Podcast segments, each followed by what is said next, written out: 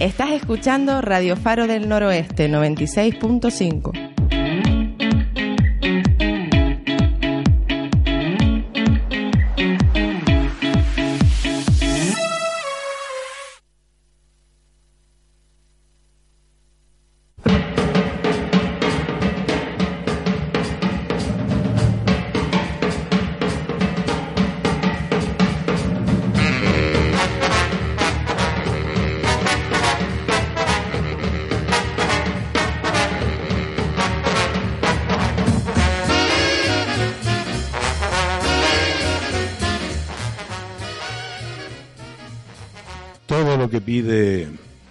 la COE, la Organización Empresarial Española, la organización de los grandes, porque de los chicos poco.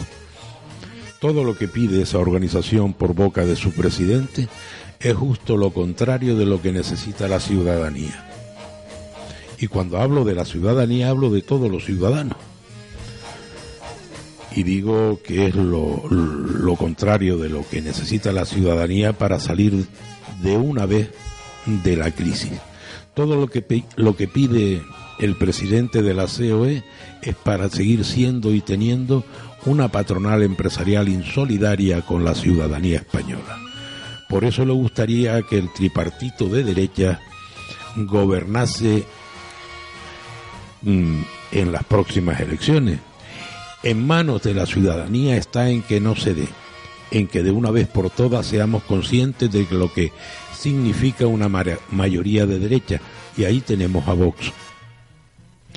Miren Andalucía, lo único que han hecho, y ahí están los datos, es recortar lo público, es decir, recortar la sanidad, la educación y los servicios sociales, para hacer de lo público un negocio privado en beneficio de unos pocos y de la iglesia.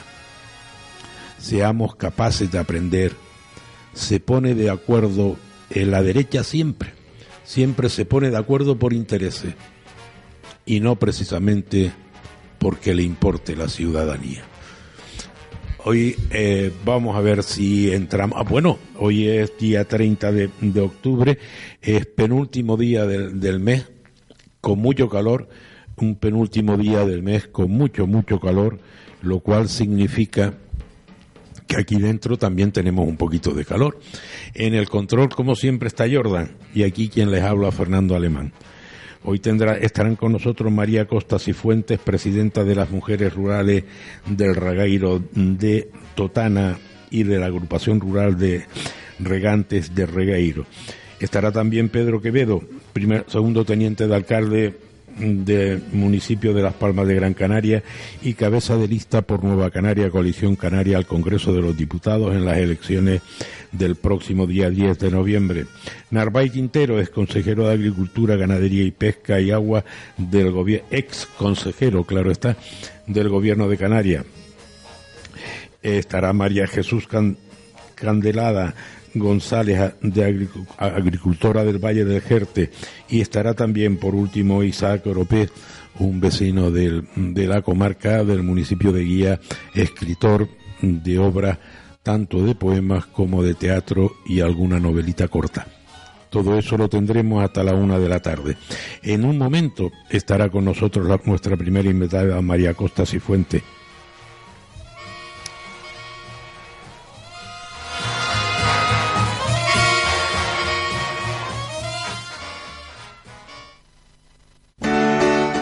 la empresa Alfonso Troya pone en manos de nuestros clientes y amigos un nuevo producto. Contamos para el noroeste de Gran Canaria con la representación de una marca líder como es Peugeot, con unos modelos punteros, la nueva Peugeot Rifter desde 15.600 euros o el fantástico 208 desde 9.900 euros. Estamos en Albercón de la Virgen número 4, Santa María de Guía. Recuerda, ahora toda la gama Peugeot también en Alfonso Troya. Ispar San Juan en Albercón de la Virgen número 1 en Santa María de Guía. Ven y disfruta los miércoles del Día de la Fruta, además de nuestras grandes y variadas ofertas. Haz tu pedido ya llamando al 928 88 13 92 o visita nuestras instalaciones. Estamos en Albercón de la Virgen número 1 en Santa María de Guía. Abrimos los sábados de 8 de la mañana a 2 de la tarde, domingos y festivos de 8 de la mañana a 3 de la tarde. Espar San Juan en Santa María de Guía. En Clínica Dental Doctor Amable pensamos que los peques de la casa necesitan para el cuidado de sus pequeños dientes grandes profesionales como nosotros. Clínica Dental Doctor Amable en Galdar, teléfono 88 15 66. Zapatería al momento. En Zapatería al momento te ofrecemos servicio inmediato de duplicados de mandos de puerta de garajes, de coches, etc. Y también duplicados de llaves codificadas de vehículos. La solución rápida, económica y eficaz en Zapatería al Momento la encontrarás. Estamos en Galda, en la calle El Girofe número 8, teléfono 928 55 26 21. Zapatería al Momento. En el marco incomparable de la playa de las canteras, en la zona de la puntilla y junto al mar, Restaurante La Marinera Deguste los mejores pescados de barquillo, fideuá, paellas, caldo de pescado y un amplio y variado picoteo. Y las mejores carnes nacionales, argentinas y uruguayas, acompañadas de excelentes caldos de nuestra bodega en el restaurante grill Casa Carmelo, su grill de siempre. En el paseo de la playa de las canteras, en la zona de la puntilla, Grill Casa Carmelo y Restaurante La Marinera. Garantía de calidad y servicio. Teléfono y reservas 928 46 8802 y 928 46 89 27. Para el Día de los Difuntos, Floristería Encanto te ofrece las mejores flores para el recuerdo de tus seres queridos. Flores frescas, directas del cultivo y a muy buen precio. Centros, etc. Realizamos todo tipo de arreglos florales, organización y decoración de eventos. Floristería Encanto te invita a que visites sus instalaciones en la calle Donoso Cortés número 18 en la Atalaya de Guía. Teléfono 928 55 39 53. Síguenos en Facebook Floristería Encanto.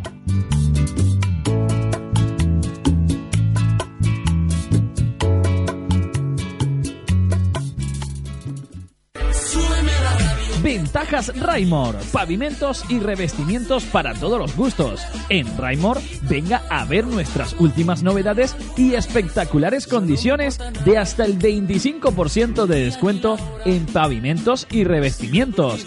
Ya sabe, en Raimor Ferretería Antonio, siempre con novedades y descuentos. Estamos en San Isidro de Galdar. Ah, en Raimor no somos una cantera, pero le dejamos de piedra, con nuestras novedades y condiciones ventajosas de calidad-precio. Raimor, el centro del baño. Disfruta, baila, goza en Disco Bahía. Todos los martes Noche de la Mujer con los mejores grupos y orquestas del momento. Consumición gratuita para ellas hasta las 12 de la noche.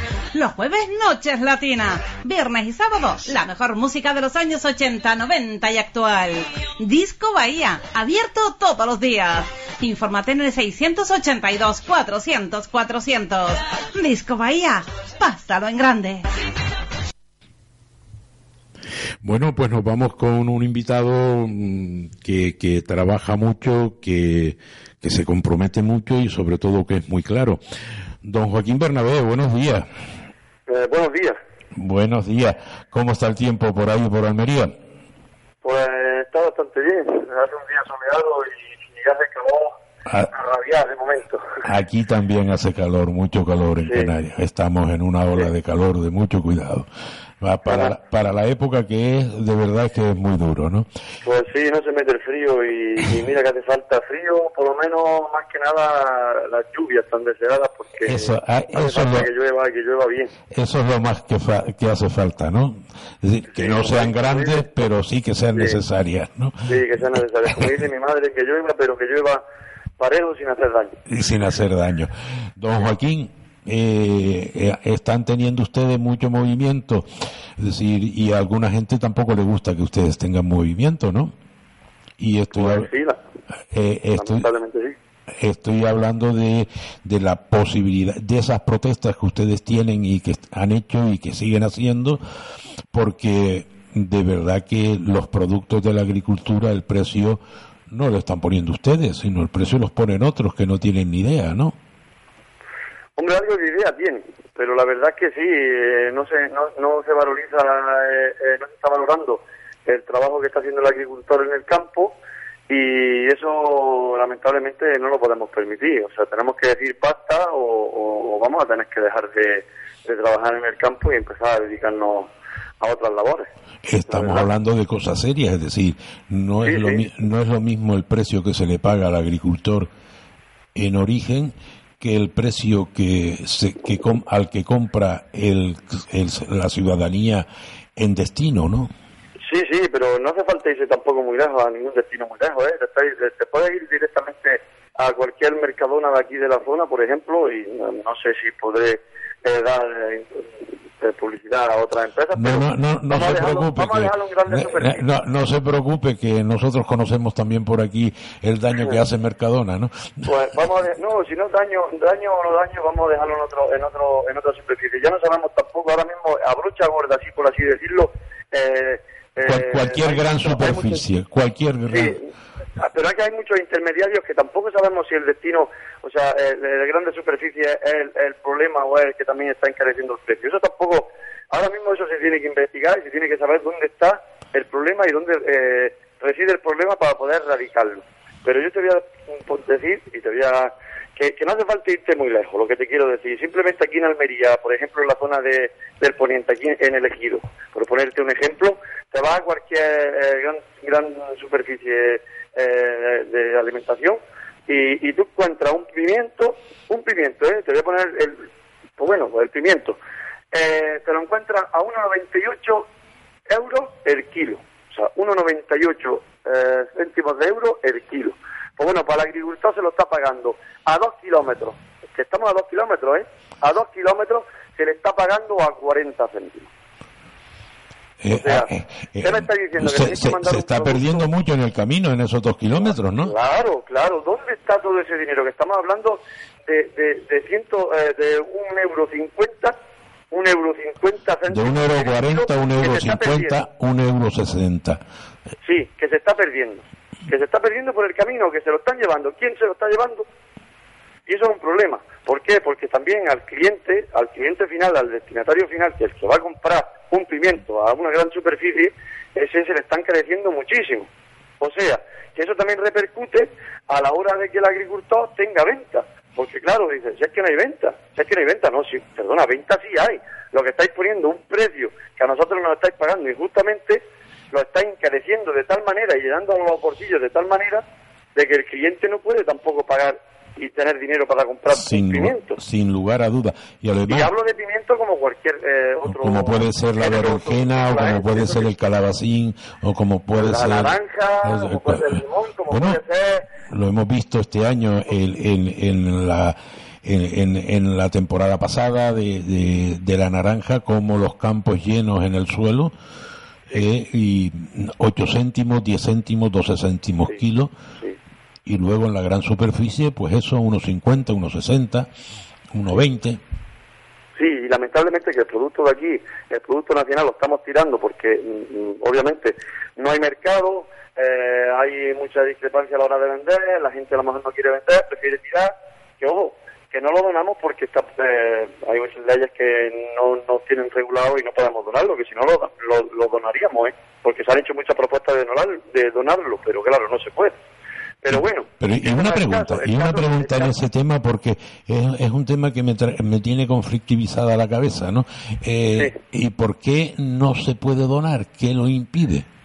Pues bueno, pues lo impide los registros sanitarios. Porque ya una- el, el- el tema de, la, de, por ejemplo, almacenes y cooperativas es porque ya te, te hacen un registro sanitario. O sea, tú ya cuando te entregas ese producto, pues le hacen unos análisis y, y aquí ya, eh, como bien sabéis, tenemos residuos cero.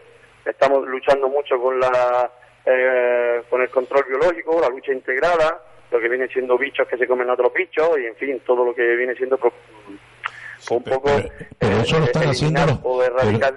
Pero eso lo están haciendo ustedes, los pequeños, ¿eh? Sí, sí, los pequeños, los pequeños. Es decir, el- el- Los pequeños, pequeños y grandes. Aquí, eh, por lo menos en, en la zona del poniente almeriense, Levante, lo que viene siendo Andalucía, el producto prácticamente ya está, tiene residuos cero. Eso sí que es importante, ¿no? Porque Sí. no sucede lo mismo en Murcia, ¿eh? Y ahí tenemos un montón de problemas. Sí. Bueno, en Murcia y, y nosotros el principal problema que tenemos ahora mismo En Marruecos. Exactamente, exactamente. Es, y es un problema muy grande que la Unión Europea lo está permitiendo, que políticos están detrás, que sindicatos mm, consciente y conscientemente no lo paran, que hay mucho, hay muchísimos, mm, son muchísimos problemas que están creando a, a- a- a la agricultura familiar aquí en, en la zona de Almería y Almería, Granada, llegando a Murcia, Murcia, en fin, todo eh, influye y todo nos vamos a... todo el levante español, ¿no? Todo, todo Sí, el lo que español, el, el a Mediterráneo, ¿no? El Mediterráneo, toda la, Sí, el Mediterráneo. toda la costa. Incluimos todo. Mm. Eh, Valencia también con el tema de naranjas, también está importando naranjas de fuera y las de Valencia estamos tirando. O sea, estamos, eh, según la Unión Europea, lo que está diciendo es que quiere favorecer, eh, en cierta medida, eh, favorecer a, terceros países a que, a que se desarrollen. ¿eh? Eh, favoreciendo el desarrollo en terceros países. Sería eh, la palabra exacta. Bien, pues nosotros le decimos a la Unión Europea, yo personalmente, sin, le digo a la Unión Europea que se está equivocando, y se está equivocando mucho, porque no está favoreciéndolo a terceros países, se están aprovechando de terceros países, y eso que quede bastante claro, y están perjudicando seriamente a todos los, a toda la ciudadanía que hay en la Unión Europea, a todos los ciudadanos del mundo entero lo están perjudicando, porque en terceros países, lo primero que la mano de obra es muy barata y se está mm, manipulando muchísimo y mal. Y se está, traba- se está tratando al trabajador muy mal, porque echan muchas horas. Por ejemplo, en Marruecos cobran 5 euros el día. O sea, vosotros pensáis si eso... es 5 posible que se euros el día. El día, 5 euros el día. Eh, y, en Marruecos, y- la mano de y- obra es más barata. y Es estamos barata. hablando y estamos hablando no de 8 horas, ¿no? No, no, 8, yo no sé si son números, serán 10. Eso cada, ca- cada capataz o cada empresario allí pues tendrá a su gente como, como Dios quiere. Que eso también eh, la Unión Europea yo creo que eh, no se fija o, o no, o no quiere mirar. ¿eh? Por eso te digo que favoreciendo a terceros países no lo están favoreciendo. Están favoreciendo a, a gordos, a hacerlos más gordos todavía. ¿eh? Sí, yo creo que También quiero que tome conciencia, también quiero que tomemos conciencia de que, como no- ya estoy diciendo, aquí tenemos nosotros eh, eh, residuos cero. Estamos ya trabajando, llevamos ya muchos años trabajando con la lucha integrada y el, y el control biológico. Eh, en esos países no. En esos países utilizan todavía productos fitosanitarios eh, que no vienen siendo muy legales, por así decirlo. Productos que ya hace años que desaparecieron aquí en la Unión Europea y, que ya no están permitidos utilizar. Y eso allí sí lo están utilizando y mucho. Y traen muchos residuos y a la vista está porque hay muchas publicaciones de que, de que encuentran residuos en productos eh, pues, bueno, no hay nada más que ver la cantidad de partidas que se echan para atrás, sobre todo de Turquía, ¿no? Sobre- Y, y cuando hacen esa trazabilidad, yo te pregunto, te pregunto a ti, cuando hacen esa trazabilidad de esas partidas, ¿dónde vienen a parar? ¿no? Como, ha pasado, como pasó el año pasado, por ejemplo, con el pepino. ¿Dónde Ah. vienen a parar? Vienen a parar Almería. me decía ¿A quién, a, quién, per- a quién estamos perjudicando con todo eso? Y te digo que esa trazabilidad, ¿dónde viene a parar Almería? Pues te lo voy a explicar. Porque eh, ahora mismo la Unión Europea permite que eh, ese género que está entrando sea legal. Lo primero que deberían de crear unos aranceles y se deberían de estudiar unos aranceles. Lo mismo que nosotros nos cobran aranceles o tenemos aranceles e impuestos, ellos también deberían de tener aranceles, empezando por ahí. Pero lo segundo, lo segundo que te quiero mm, que, que quiero que entienda la ciudadanía es que esos productos eh, entran en, en- en grandes cantidades, o sea, entran en lotes masivos y entran toneladas y toneladas y toneladas de ese producto. Que aquí entran en, en- en Almería, se mm, descargan, los mismos trailers entran por, por la salida de los almacenes, o sea, por donde deberían de salir. No, entran, entran cargados, se manipula el producto, se le cambia el envase y se le cambia la etiqueta y se manda como producto a Almería. Por eso la trazabilidad luego no va para Marruecos, la trazabilidad viene para Almería. Y todos los problemas son para el poniente o el levante. Sí, eso es ese el peligro. Pensar si eso es justo o no es justo. Eh, yo, yo escribía el otro día un tema sobre ese, sobre eso de, y la Unión Europea, ¿no? Es decir, mm, eh, y además ponía un ejemplo, es decir, Holanda no tiene naranjas, ¿no? Holanda, ¿no? Y sin embargo es capaz de vender un millón de toneladas al año, ¿no? Sí. ¿De dónde viene la naranja? ¿De Sudáfrica? Sí. Sí, pero entra por los puertos holandeses, con, lo, eh, con lo cual la inspección es menor, las plagas entran, se, se va a todos los sitios. Pero también hay que tener en cuenta en el tema de, de otros países es eh, quién gana el dinero con eso las grandes eh, multinacionales de la agricultura, ¿no? Eso que llamamos, eso que llamamos la agroindustria, ¿no? Claro, claro. Ahí es donde está el negocio, ¿no? Totalmente de acuerdo, claro, claro, el negocio no lo tenemos nosotros.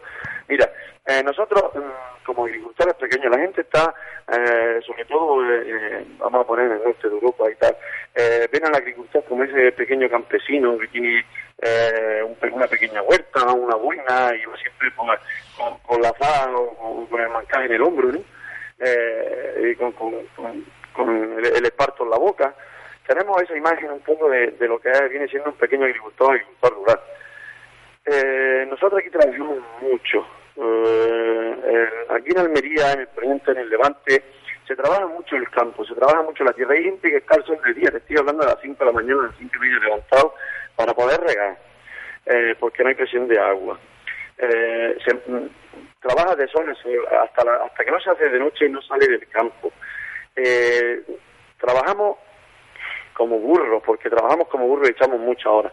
Empezamos a sembrar nuestro producto eh, siendo eh, una planta de, ya lo sabéis todos, cuando se germina una semilla, pues la planta eh, 20 centímetros, 15, 20 centímetros. Empezamos a criarla con mucho cariño y mucho mimo se le da un, amor que es imposible de que, de que se transmita al mundo entero porque se tiene que vivir y se tiene que plantar. Pues bueno, pues cuando sembramos, por ejemplo, 10.000 metros de tierra, una hectárea, y hemos terminado de sembrar la última planta, y el agricultor se, se para a mirar esa obra que ha hecho, esa obra que tiene tanta ganas de ver crecer, ¿eh? está diciendo y pensando para él mismo, ojalá ojalá que este año valga dinero este producto. ¿Qué quiero decir con esta historia? Que el agricultor tiene impotencia y es prácticamente imposible ahora mismo de que él le pueda poner precio a eso que está construyendo. Y eso es una injusticia muy grande, porque cuando creamos algo, esto va a valer 20 euros y se vende por 20 euros. Nosotros cuando vamos a los suministros, ¿qué vale una pieza? 20 euros, 30 euros, se paga. ¿Qué vale un abono? 50 euros, se paga. ¿Qué vale el plástico? 150 euros la bobina, se paga. Pero nosotros no. A nosotros llegamos, ¿qué vale un palé? Ah, pues se lo voy a pagar a 30 céntimos de euro, hombre. ¿Cómo me lo voy a pagar a 30 si ya tengo yo de coste de producción 60? No, no, no, pero si te lo pago a 30 y si no me lo vendes tú, me lo va a vender el vecino. Y es lo que hay. Eh, eh, y ese es un tema eh, preocupante porque... Y esa es la realidad. porque ahí, ahí es donde está un gran problema. Es decir, claro, mm, si yo no te lo vendo, el otro que está al lado, pues no le importa. No, lo, no le importa. Y si ya no, porque a lo mejor que el otro que está al lado tuyo está mucho más abajo que tú, tiene más deudas que tú y necesita dinero y necesita pagar. Y conscientemente gane más o gane menos, necesita pagar. Y obviamente contra eso eh, hay mucha gente que no puede luchar. y luego lamentablemente. Y tienen ustedes otro problema, y es que lo grande, eso que llamamos agroindustria, ¿no? Es decir, los costes, al ser muchos, son menores que los de ustedes. De los pequeños, ¿no? Sí, sí, no, y ellos, ellos costes no tienen, ellos costes prácticamente no tienen ninguno. Ellos con solo, hay, hay, hay intermediarios ahí que resuelven levantar un teléfono, hacer una llamada, compra-venta, sí, porque tiene que haber oferta, oferta y demanda, estamos de acuerdo. Pero llegue, te, te malbaratan tu producto, no, no, no, intenta comprármelo lo más barato posible. Ya te están, mm, eh, ya, están malbaratando tu producto. ¿Por qué? Porque te están apretando las tuercas para que ellos compren lo más barato posible. Pero ahora ellos venden lo más caro que puedan. Entonces, esos intermediarios, ¿qué pasa? Pues siempre ha pasado así. Pues no es para solo la agricultura, eso pasa en todos lados. El que, el que compra, compra barato y el que vende quiere vender caro. Y uno se pregunta, y yo, y yo me pregunto, ¿las organizaciones agrarias han hecho algo para solucionar ese tema? Eso me pregunto yo también. Mira, últimamente nos están criticando mucho algunas organizaciones agrarias y me han pedido por favor que no las llame sindicatos, porque las estoy eh, mal, vamos, desprestigiando, por alguna manera de decirlo. Digo, bueno, sindicatos vulgarmente. pero, sí, pero es que ya, ya, meto, ya meto a todo. Y ahí también mm, tengo que darle eh, mi razón, porque sí, porque ya meto a todos los sindicatos por igual y eso no se puede hacer. Entonces, generalizar, vamos a, vamos a no generalizarlo. Organizaciones agrarias, sería la palabra correcta en este caso. Muy bien y lo acepto. Pues las organizaciones agrarias, me gustaría saber qué hacen, dónde están con todas las subvenciones que ellos dicen que no, se, que no son subvencionados, que no reciben ningún dinero. Mentira, mentira, porque lo estamos viendo todos los días que reciben dinero. ¿Dónde está ese dinero que reciben? Esas ayudas que reciben para el agricultor. Ese fondo eh, de, de crisis de emergencia que tienen para el agricultor, que no se utiliza. Los OPPH, eso que, todo el mundo habla, que no estoy yo tampoco muy familiarizado con ellos, pero voy a tener que familiarizarme un poquito más. Eh, eh, que no hace falta tampoco que reciban ningún dinero o, que den dinero, simplemente ¿por qué no salen a la calle como agricultores que dicen que son? ¿Por qué no salen a la calle? ¿Por qué no se movilizan? ¿Por qué no pelean con los políticos? ¿Por qué no luchan por una causa que es justa? ¿Eh? Porque injustamente lo estamos sufriendo los pequeños. Y ya estamos cansados y eso es lo que queremos reivindicar.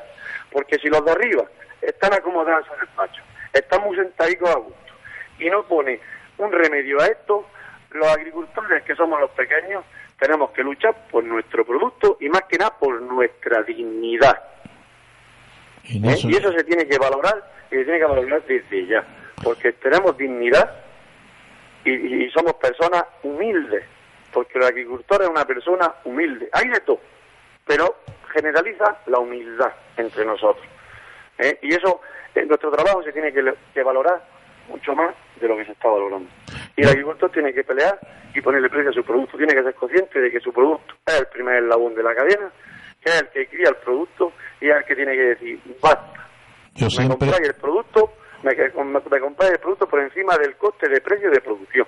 Y a partir de ahí para arriba hacéis demanda, pero no de ahí para abajo.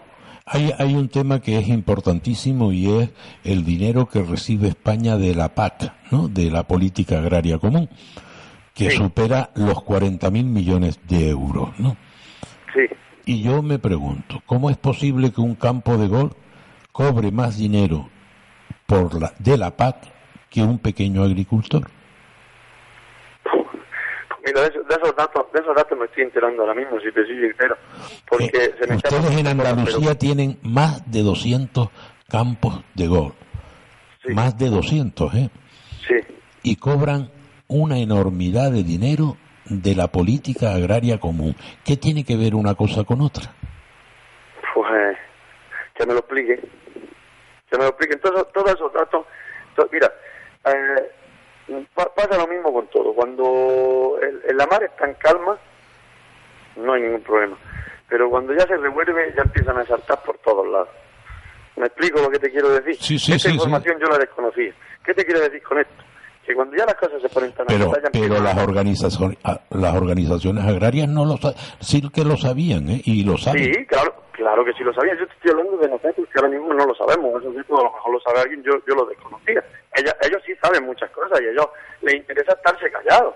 Yo sé a, mí me reprocharon eh, anoche en un eh, anoche no perdona la, la el otro día, no me acuerdo cuando fue, si fue anoche o antes de anoche, me reprocharon precisamente de que, de que mm, las, organizaciones agrícolas no cobran ninguna subvención, que están hartos de luchar sin cobrar un duro, que se lo pagan de su bolsillo todo. Sí. Perdona, perdona, perdona. ¿Cómo que no cobráis subvenciones? ¿Cómo que no cobráis ayuda? ¿Cómo que no, no recibís dinero de la Junta de Andalucía? ¿Cómo? Caballero, un poquito de por favor. No nos toméis por tonto yo, yo, le llevo, yo llevo años preguntándole a las organizaciones agrarias que me digan cuántos afiliados tienen que cotizan. Sí. que cotizan, porque tienen que vivir de las cotizaciones. Sí. Porque es la mejor forma de ser independiente. decir, no, la mejor forma de hacer, bueno, sí, sí. Si, si no se cobra. Sí, sí, sí, es la única, es la única forma viable de ser independiente, porque nosotros lo estamos intentando, los agricultores ustedes que acaban o quieren formar una organización no le van a pedir dinero a la Junta de Andalucía ni al gobierno del Estado, lo tienen que pagar ustedes, los gastos que tengan. Esa es, la cuestión. Porque eso les permite ser libres. efectivamente. Ahí, ahí las da. Eso... Ese es, ese es el objetivo principal que tenemos, que nadie nos pueda decir, eh, no, no, perdona te estamos subvencionando, no te pases, no te pases que te quitamos todo, no, no, aquí amenazan ninguno. Aquí nosotros vamos a luchar por lo que es justo para el campo y lo que es justo para el agricultor, porque se está tocando, se está tocando los sentimientos de muchas familias, eh, el, el, el, el, crecimiento de muchas de muchas familias, eh, el, trabajo de muchas generaciones. Eh, se está mirando el, futuro de la agricultura en el poniente, en el levante, en lo que es la zona mediterránea, como bien has dicho, y esto como no se cambie, como no luchemos y como no hacemos la voz, sacado. Los grandes nos comen. Y vendrá uno, igual que harán con, el, con, los, con los equipos de fútbol, vendrá uno de por ahí que tendrá mucho dinero y dirá, señores... De Qatar, ¿no? O, sí, por lo mismo, por de Qatar. Esto, esto lo compro. Aquí tenéis tanto dinero, esto es mío. Si queréis trabajar, empecéis a trabajar para mí. Pues... Y eso, y eso va a pasar, seguro seguro. Tal y como lo conocemos hoy en día, eh, el campo como sigue así desaparece. Desaparece porque hay mucha gente, yo tengo eh, ahora mismo, pues como tú bien has nombrado, pues estoy un poco eh, en movimiento y un poco, estoy recibiendo muchas llamadas todos los días, mensajes, WhatsApp, correos, en redes sociales, de apoyo y, de gente un poco contándome su situación actual. Y os puedo decir que es muy crítica, que están luchando por un trozo de pan, y está luchando por comer, que parecemos que estamos ya, hay familias que están, eh, vamos, mm, que lo van a perder todo, van a perder su casa, familia está hablando de, un matrimonio con dos, tres hijos, tienen su fisca hipotecada dos veces, le van a quitar la casa, y esa familia ahora dónde va. pues muchísimas gracias por estar esta mañana con nosotros y cuenten con nosotros que aquí estamos. Muchas gracias a ustedes y, esperamos que esto sirva para algo. Venga, pues ánimo y no y, que, no decaiga y que no decaiga la lucha. Un abrazo. Un abrazo. para ustedes, Muchas gracias. Y nosotros nos vamos a hablar con don Pedro Quevedo, que es eh, segundo teniente alcalde del municipio de, de Las Palmas de Gran Canaria y cabeza de lista por Nueva Canarias, Coalición Canaria, a las en las elecciones del próximo día 10 al Congreso de los Diputados. Buenos días, don Pedro. ¿Qué tal, Fernando? ¿Cómo está? Buenos días. Pues con calor, yo me imagino que ustedes también, ¿no? Terrorísimo, Yo no sé qué especie de veranito nuevo este es el que nos ha llegado. Eh, el cambio climático, algunos no creen en ello porque el primo se lo dijo, pero... Eh, habrá que empezar solo a creer, sí, porque no ¿Eh? es... Sí, sí, yo creo que ya es tiempo, ¿verdad?, de que nos tomemos en, en serio que hay una crisis climática y que Canarias es uno de los lugares del mundo ¿eh? donde en mayor medida puede afectar un fenómeno como este. Así que mejor será que no lo tomemos en serio. y, y empezar a hacer cosas, ¿no? Eso es. Y empezar a hacer cosas. Una ley de cambio climático urgentemente que hay que defender a toda prisa para que, porque aquí las declaraciones están muy bonitas, pero no sirven para nada. Sí, el otro día me decía, me decía un vecino de Las Palmas, me decía que estaba enfadadísimo con ustedes por el tema del, del carril bici y porque poco a poco iban a quitar los coches del centro de la ciudad. Digo, los coches hay que cogerlos en la carretera. Vamos a ver, yo de verdad creo que yo comprendo, ante los cambios, la gente, de cualquier tipo, ¿eh? hay mucha gente que reacciona pues con prudencia o en contra, porque porque nos dan a todos miedo los cambios. Yo quiero decir una cosa, o en las palmas de Gran Canaria nos tomamos en serio esa la movilidad sostenible, o esto no hay quien lo soporte. No se puede llegar con el coche al altar de la, de la catedral, ¿no? No puede ser, pues no puede ser. ¿Eh? Y entonces, o ponemos, o ponemos calles de dos pisos, yo siempre se lo digo a la gente para que entiendan, ¿qué hacemos? Ponemos dos pisos, porque lo que quita el carril dice se gana en realidad en movilidad sostenible, en gente que no coge el coche, eso beneficia a los que tienen que coger el coche porque lo tienen que coger, y y de hecho, como ayer me decía una persona, dice, la verdad es que con el lío que se armó con lo de los carriles bici, ¿dónde están los atascos? ¿No hay atascos? ¿No es verdad? Es Bueno, decir, le- las le- bombas municipales han aumentado, van a aumentar en, en el año 4 millones de viajeros. Ya tenemos una cifra tremenda de 35 millones. Son mucha gente, ¿eh? Lo hablaba el otro día con el concejal de movilidad, con el compañero de ustedes, José Eduardo, con. José Eduardo, y, y un tema que al norte le beneficia un montón es ese aparcamiento que tienen eh, eh, cerca de las arenas, ¿no? Eh, Esto es fundamental. Y entonces yo entiendo que a mucha gente le disgusta, oye, menudo follón, ahora va para pues sí. Pero lo que es verdad es que vayan, miren los carriles bici, cada vez hay más gente utilizándolo y los que quedan. Y no hay una ciudad que se precie de tal nombre en el mundo desarrollado que no haya desarrollado un potente sistema de los llamados carriles bici que no son solo para la bici. ¿no? ¿Eh? O sea, esto es movilidad sostenible y aquí hay dos opciones o estamos por la movilidad sostenible o no estamos. Y eso significa un sacrificio. Pero ese sacrificio, mm, como me decía este señor, dígame dónde están los atascos. ¿Dónde está? Pues en ningún sitio se ha armado un follón, lo que hay Bueno, yo, le puedo decir dónde están los atascos. ¿eh? Donde están los atascos, en el norte están en, Pues eh, claro, eh, pues en- claro, de, no están en la- de, de la, de la rotonda de Bañadero a los puentes de Silva. Pues ya está. Eh, por la mañana porque ahí estamos empantanados desde hace 50 años con un tramo de, de carretera que no hay forma de que de que ni se come ni se deja comer. Pues ya está, Fernando. Esa es exactamente la realidad. Y en Las Palmas, los puntos negros son Belén María, Julio Luengo y la Plaza de las Américas. Y por la mañana la subida a la universidad, porque parece Pues, que todo el mundo claro. tiene que ir en coche a la universidad. Pues esa es otra.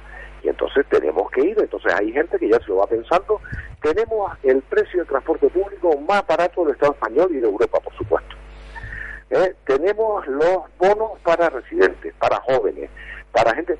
Sí, tenemos eh, una. Es decir, cuando la gente va viendo esto, porque lo vas obligando a pensar en esto, es verdad, pero lo que es verdad es que cada vez más utiliza servicios de transporte público absolutamente dignos, comodísimos, la mayoría ya son híbridos, ya tenemos eléctricos, todo el futuro. Y yo comprendo que hay gente a la que no le no puede ir con la Y un dato y un dato importante que leí hace un tiempito, no mucho, si Gran Canaria llega a ser un estado, seríamos el sexto estado del mundo en automóviles. Que sí, que sí, tenemos, bueno, desde luego de España tenemos el, eh, la cuota más alta de vehículos por habitante.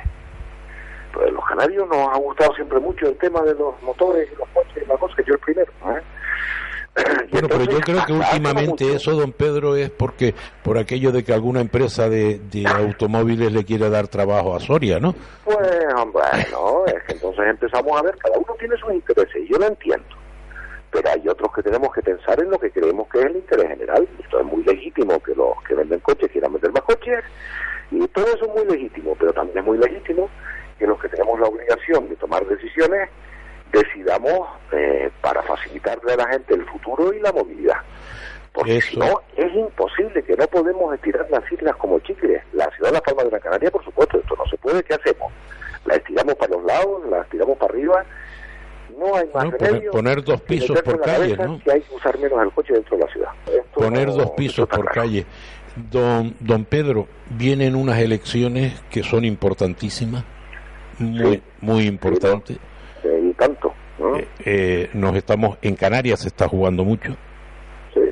se está jugando diga quien lo diga no es decir eh, mm, cierto que hay partidos de ámbito estatal pero también hay otros de ámbito local que a lo mejor algunos no han hecho las cosas demasiado bien pero solo se nos escucha cuando estamos allá Vamos a ver, Fernando, hay una cosa que está clara. Los mejores presupuestos de la historia de Canarias son de los años 2017 y 2018. Además, esto ya, esta mañana tenía un debate con las demás fuerzas políticas centralistas y tal, y se tienen que callar porque es verdad, los mejores presupuestos de la historia. ¿Sabe por qué? Porque éramos decisivos, Fernando. Tan sencillo como esto.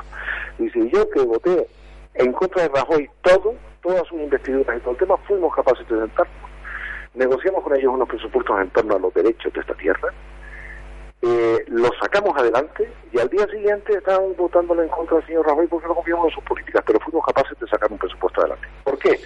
Porque si nosotros no había presupuesto, esa es la razón. ¿Mm? Y ahora estamos en la misma tesitura. En las elecciones pasadas no salimos por las Islas Orientales, no salió Nueva Canaria, eh, y yo lo que le pido a la gente es que reflexione. Es decir, ¿qué es lo que ha pasado este bloqueo político cinco meses perdiendo el tiempo con los problemas que tiene planteada esta sociedad y Canarias más? ¿eh? ¿Eh? y Canarias más, ¿qué es lo que han hecho estos señores, los unos en plan soberbio, los otros pensando en sus intereses electorales, los otros en los intereses de su partido y tal? Bloqueo político, hemos tenido que ir otra vez a elecciones. Lo que estamos diciendo es, o nosotros aprovechamos estas elecciones para que cambie la correlación de fuerzas en Madrid. Es muy probable que si estamos los nacionalistas canarios ahí seamos determinantes, porque tú miras las cuentas y verás como de repente somos determinantes otra vez. O cambian estas cosas, o todavía esta gente vuelve a las andadas y, no, y volvemos a no tener un acuerdo. O peor, un acuerdo de esos extraños PP-PSOE que Dios nos libre y guarde porque entonces esta tierra se puede enterar, hay un acuerdo de ese bueno, hay, hay, algo que, que, es importantísimo y es mm, la gente no termina de entender, parece que las elecciones, las válidas son las locales. Sí, sí, claro. Eh, pero la culpa de esto la tienen los grandes medios, ¿verdad? La gente está en su casa y está viendo la tele, ¿no? Y eso es un bombardeo, ¿no? Como si solo se presentasen los líderes de los partidos centralistas entonces, claro, al final toda la gente le tiene que decir, vamos a reflexionar un momento. Aquí no se está eligiendo, en Canarias no se Los partidos centralistas y los catalanes y vascos. los canarios que van a Madrid? Digo, los partidos centralistas y los catalanes y vascos. Y los así, por supuesto, porque estos han conseguido un nivel de presencia que le da uno esta envidia, sobre todo en el caso de los vascos. Tú miras el resultado de los vascos, esto va a ser, todavía va a crecer el PNV, puede tener 6, 7, tenía 6, y además en, fin, eh, eh, el nacionalismo pues radical, eh, que Bildu puede tener cinco. Esto quiere decir que el componente nacionalista en el País Vasco es absolutamente mayoritario y después se van a Madrid y son decisivos para las cosas y eso es un beneficio para su tierra. Esto es lo que es verdad. Esto es lo que es verdad. Esto lo que decimos es nosotros somos una tierra que está pegada que está pegada a, su tierra que está pegada al continente, ¿no? No somos nosotros, no somos nosotros que estamos a 2.000 kilómetros. Es que lo tienen más fácil, tienen una historia mucho más larga que la nuestra. Esta tierra es una tierra que ha tenido muchísimos años de olvido, abandono, y el nacionalismo político canario es jovencísimo. Los otros tienen más de 100 años. Y un poco light, ¿no? Y un poco light. Sí, a ver, te oigo medio raro, Fernando. Como... Digo que un poco light, ¿no? Que, que... Sí, sí, claro, un mm. poco light, efectivamente. Y entonces ahora o nosotros aprendemos que los pueblos que tienen sus singularidades son distintos y el pueblo canario es distinto a la mayoría de los pueblos del Estado español somos distintos, no a la mayoría no, a todos. ¿eh? Tenemos una realidad distinta, tenemos unos problemas distintos o nosotros nos damos cuenta que para que entiendan esto en Madrid hay que tener fuerza en Madrid o nos estamos equivocando. Y el resultado ha sido las últimas negociaciones después de las últimas elecciones. El voto útil, la gente que viene a la extrema derecha, entonces los votos fueron para los partidos centralistas, ¿no? Pues aquí nos tienen otras elecciones. entonces, lo que estamos diciendo es, pensemos bien lo que estamos haciendo. Nosotros creemos eh, que o no está, que si no estamos ahí, no porque nos consideremos mejor que nadie, sino porque tenemos una cosa en la cabeza que es defender a esta tierra. Y esto no lo tiene nadie más. ¿eh? Sí, sin lugar a dudas. Sin lugar a dudas. Claro, esa es la diferencia. Y después, yo lo sé, la gente dice, hombre, pero han pactado ustedes con Coalición Canaria. Digo, efectivamente, Coalición Canaria y Nueva Canarias no somos lo mismo. No somos lo mismo sobre todo en las políticas canarias hemos tenido muchas diferencias. Yo espero que no lo sean, ¿no? ¿eh? Que espero que no lo sean. No, no, no lo somos en absoluto. Pero, que en algún momento se puedan complementar algunas cosas, ¿no? no, es que cuando estamos en Madrid, el acuerdo es la norma. ¿Por qué? Porque tú allí vas a defender, me tiene usted que cumplir con el resto. nuestro régimen económico fiscal, que es nuestro fuero. A ver por qué le cumplen el fuero a los vascos y a los canarios no pues la razón está bien clara, ¿no? Depende de la fuerza de cada cual. Eh, ¿Y qué pasa con el nuevo Estatuto de Autonomía que hay que desarrollarlo? Eh, En eso estamos de acuerdo básicamente Coalición Canaria y nosotros, sí. Y en defender lo que conseguimos en los presupuestos anteriores, estamos de acuerdo, sí. No, pues eso es lo que nos une para ir a Madrid, sin confundir a nadie. Y después hay un programa de 71 medidas que a ver si encuentran algún partido político que tenga algo sobre Canarias en algún sitio. Recomiendo mucho, esto está ya colgado en, la, eh, en internet, el programa con el que se va a Madrid es el acuerdo. Y cuando yo creo que la gente se lea ese programa, verá que es un programa canario y progresista clarísimamente. Yo uno, uno de los temas importantes que veo y se lo decía algún militante, ¿no? Eh, mm, que a veces mm, se pierde eh, tiempo en los mítines porque a los mítines normalmente suelen ir los acólitos, los afiliados, los, Sí, los convencidos, sí. los convencidos, ¿no?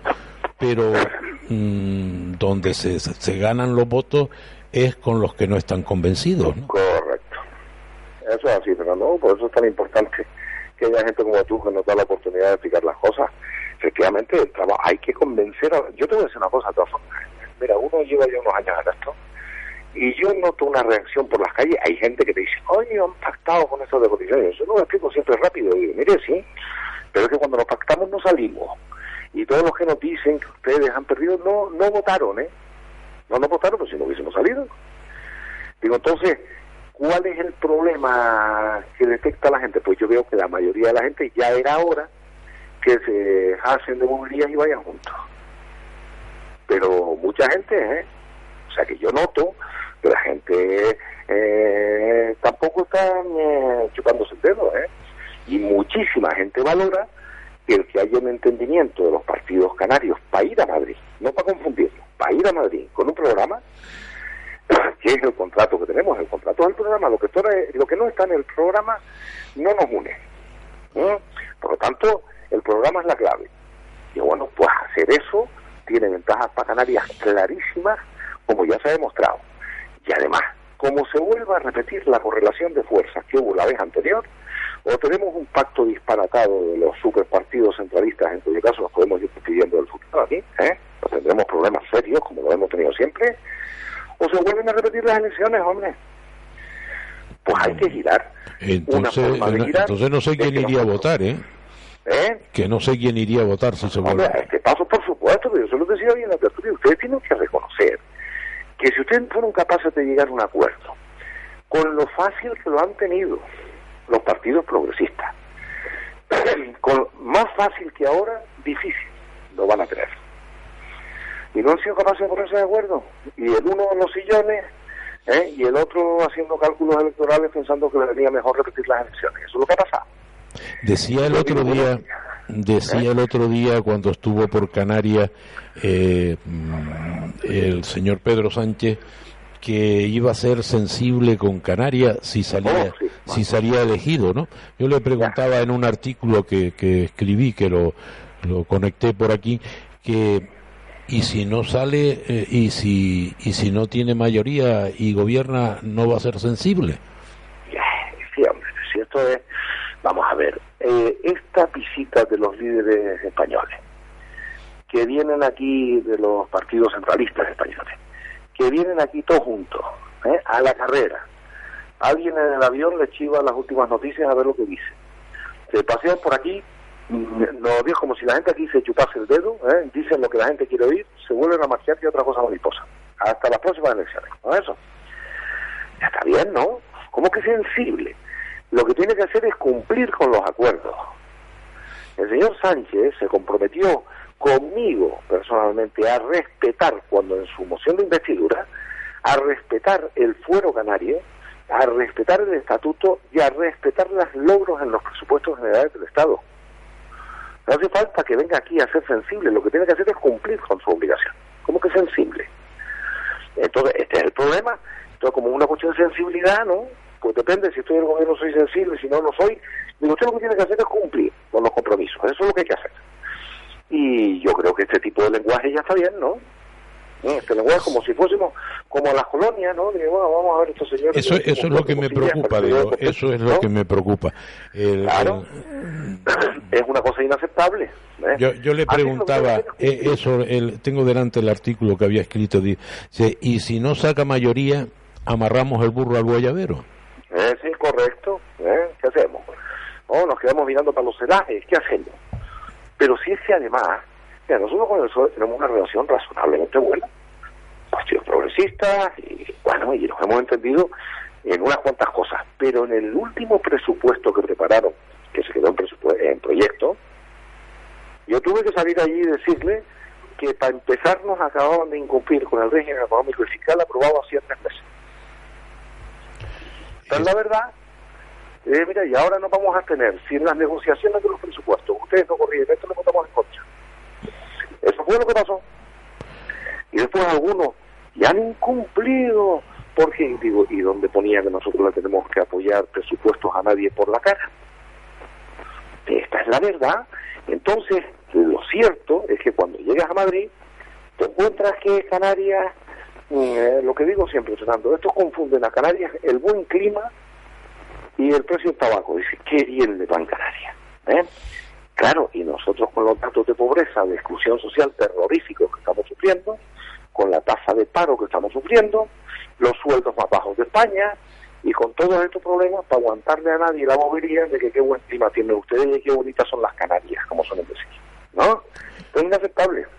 ¿no? Y con un 90% de, de productos que nos vienen de fuera porque no tenemos una soberanía Por alimentaria. supuesto, una dependencia externa, energética, alimentaria y de todo tipo brutal, ¿eh? con unos problemas, por lo tanto, para el futuro serios, que necesitan gente pensando en esta tierra y trabajando por esta tierra con seriedad y con los datos encima de la mesa. Por eso conseguimos lo que conseguimos en, la- en los presupuestos anteriores, porque nosotros adelante fuimos a acá y no le fuimos a pedir queremos esto y lo otro, argumentado todo desde el principio hasta el final.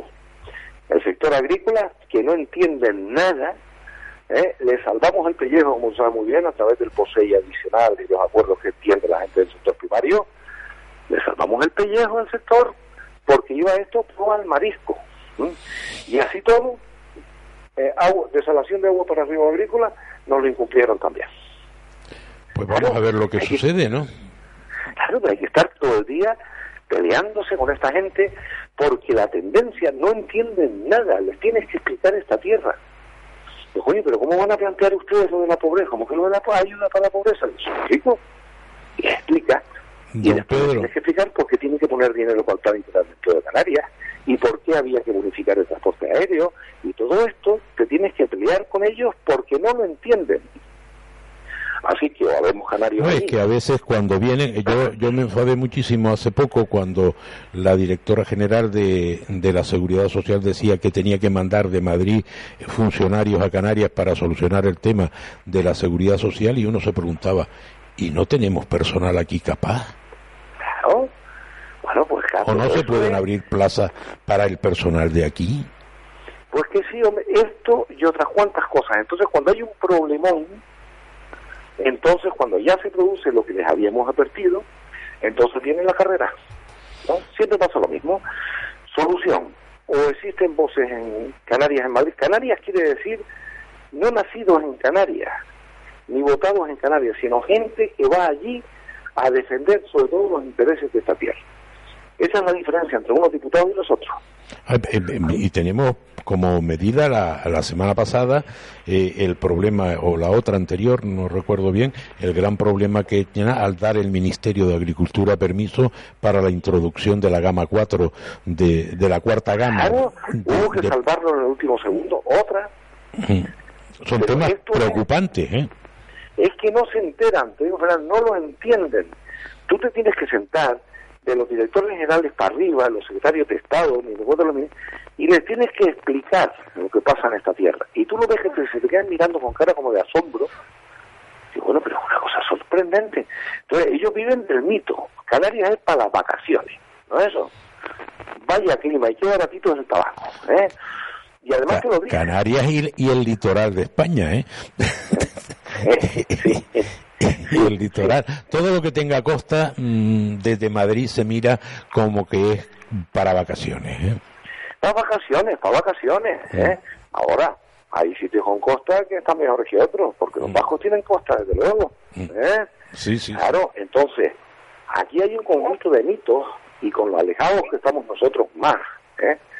Y tenemos después el problema de que, con todo el respeto a los diputados de los partidos canarios, de los partidos centralistas, llegan a Madrid y no les dejan abrir la boca, hombre. Entonces yo no diré que ellos, no, pues nosotros también defendemos esta tierra de Dios. Sí, ustedes lo defienden, pero será en la intimidad, ¿no? ¿Mm? Porque tú no oyes un diputado o diputada de los partidos centralistas que sea capaz de levantarse allí y defender los intereses de esta tierra. Esto es, esto es lo que tenemos, don Pedro. Nos vemos por la emisora cuando usted quiera. Don Fernando, será un placer. ¿Eh? Y sí, le agradecemos que haya estado hoy con nosotros. Nada, un placer, por supuesto. Gracias Un abrazo. Un abrazo. Nosotros nos vamos hasta Murcia por hablar con doña María Costa Cifuentes. Buenos días, doña María. Hola, buenos días. Bueno, están ustedes hoy en una gran manifestación, ¿no? Esta tarde, esta tarde será la gran manifestación. Eh, eh, terrible lo que pasa en, una en el Mar Menor y otra al ladito del Mar Menor, ¿no? Porque hoy aparecieron o ayer aparecieron miles de peces muertos en, la- en, en- en-. Sí, está esto es grave, ¿eh? ¿no?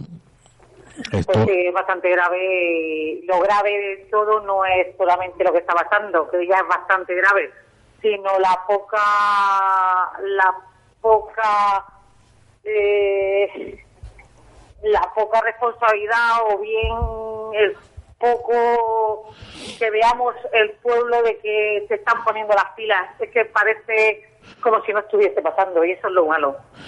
Eh, hay una quietud tremenda por parte y, y una, una forma de intentar silenciar el tema, ¿no? Porque el tema es tanto agrícola por agua como el tema del mar y los vertidos de- costeros, ¿no? De, los de, los de las zonas costeras de turismo, ¿no? Bueno, eh, cuando estamos hablando de agricultura, eh, yo quisiera eh, mencionar qué entiende la gente por agricultura. Estamos Un hablando, agricultor que es para la gente. Unas grandes extensiones de, de tierra cultivadas a destajo sin pensar en nada, o esa persona que tiene un pequeño terreno heredado de sus padres y de sus abuelos y que está eh, trabajando con él y no tiene más que ese trozo de terreno. eh, yo creo que hay que, hay diferenciar dos cosas, ¿no? Lo que es la agro... Yo creo que hay que diferenciar dos cosas. La agroindustria, que es eso que usted dice, miles de hectáreas es decir, miles de hectáreas de una persona, ese no es agricultor, ese tiene una industria en la agricultura. Eh, el agricultor es el pequeño agricultor que, que se levanta de madrugada, que trabaja, que, que intenta vender al precio y que nunca se lo pagan al precio que tiene que tener. como nunca le pagan los precios, que ese mismo especulador es el que marca el precio de su agua, de su producto, el que te lo comercializa, y al fin y al cabo es el, el- el que gana. El agricultor de verdad es el que malvive.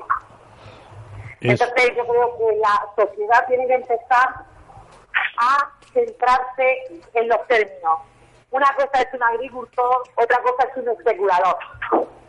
Entonces si empezamos a meter en el saco lo mismo, al final estamos siempre equivocados. Eh,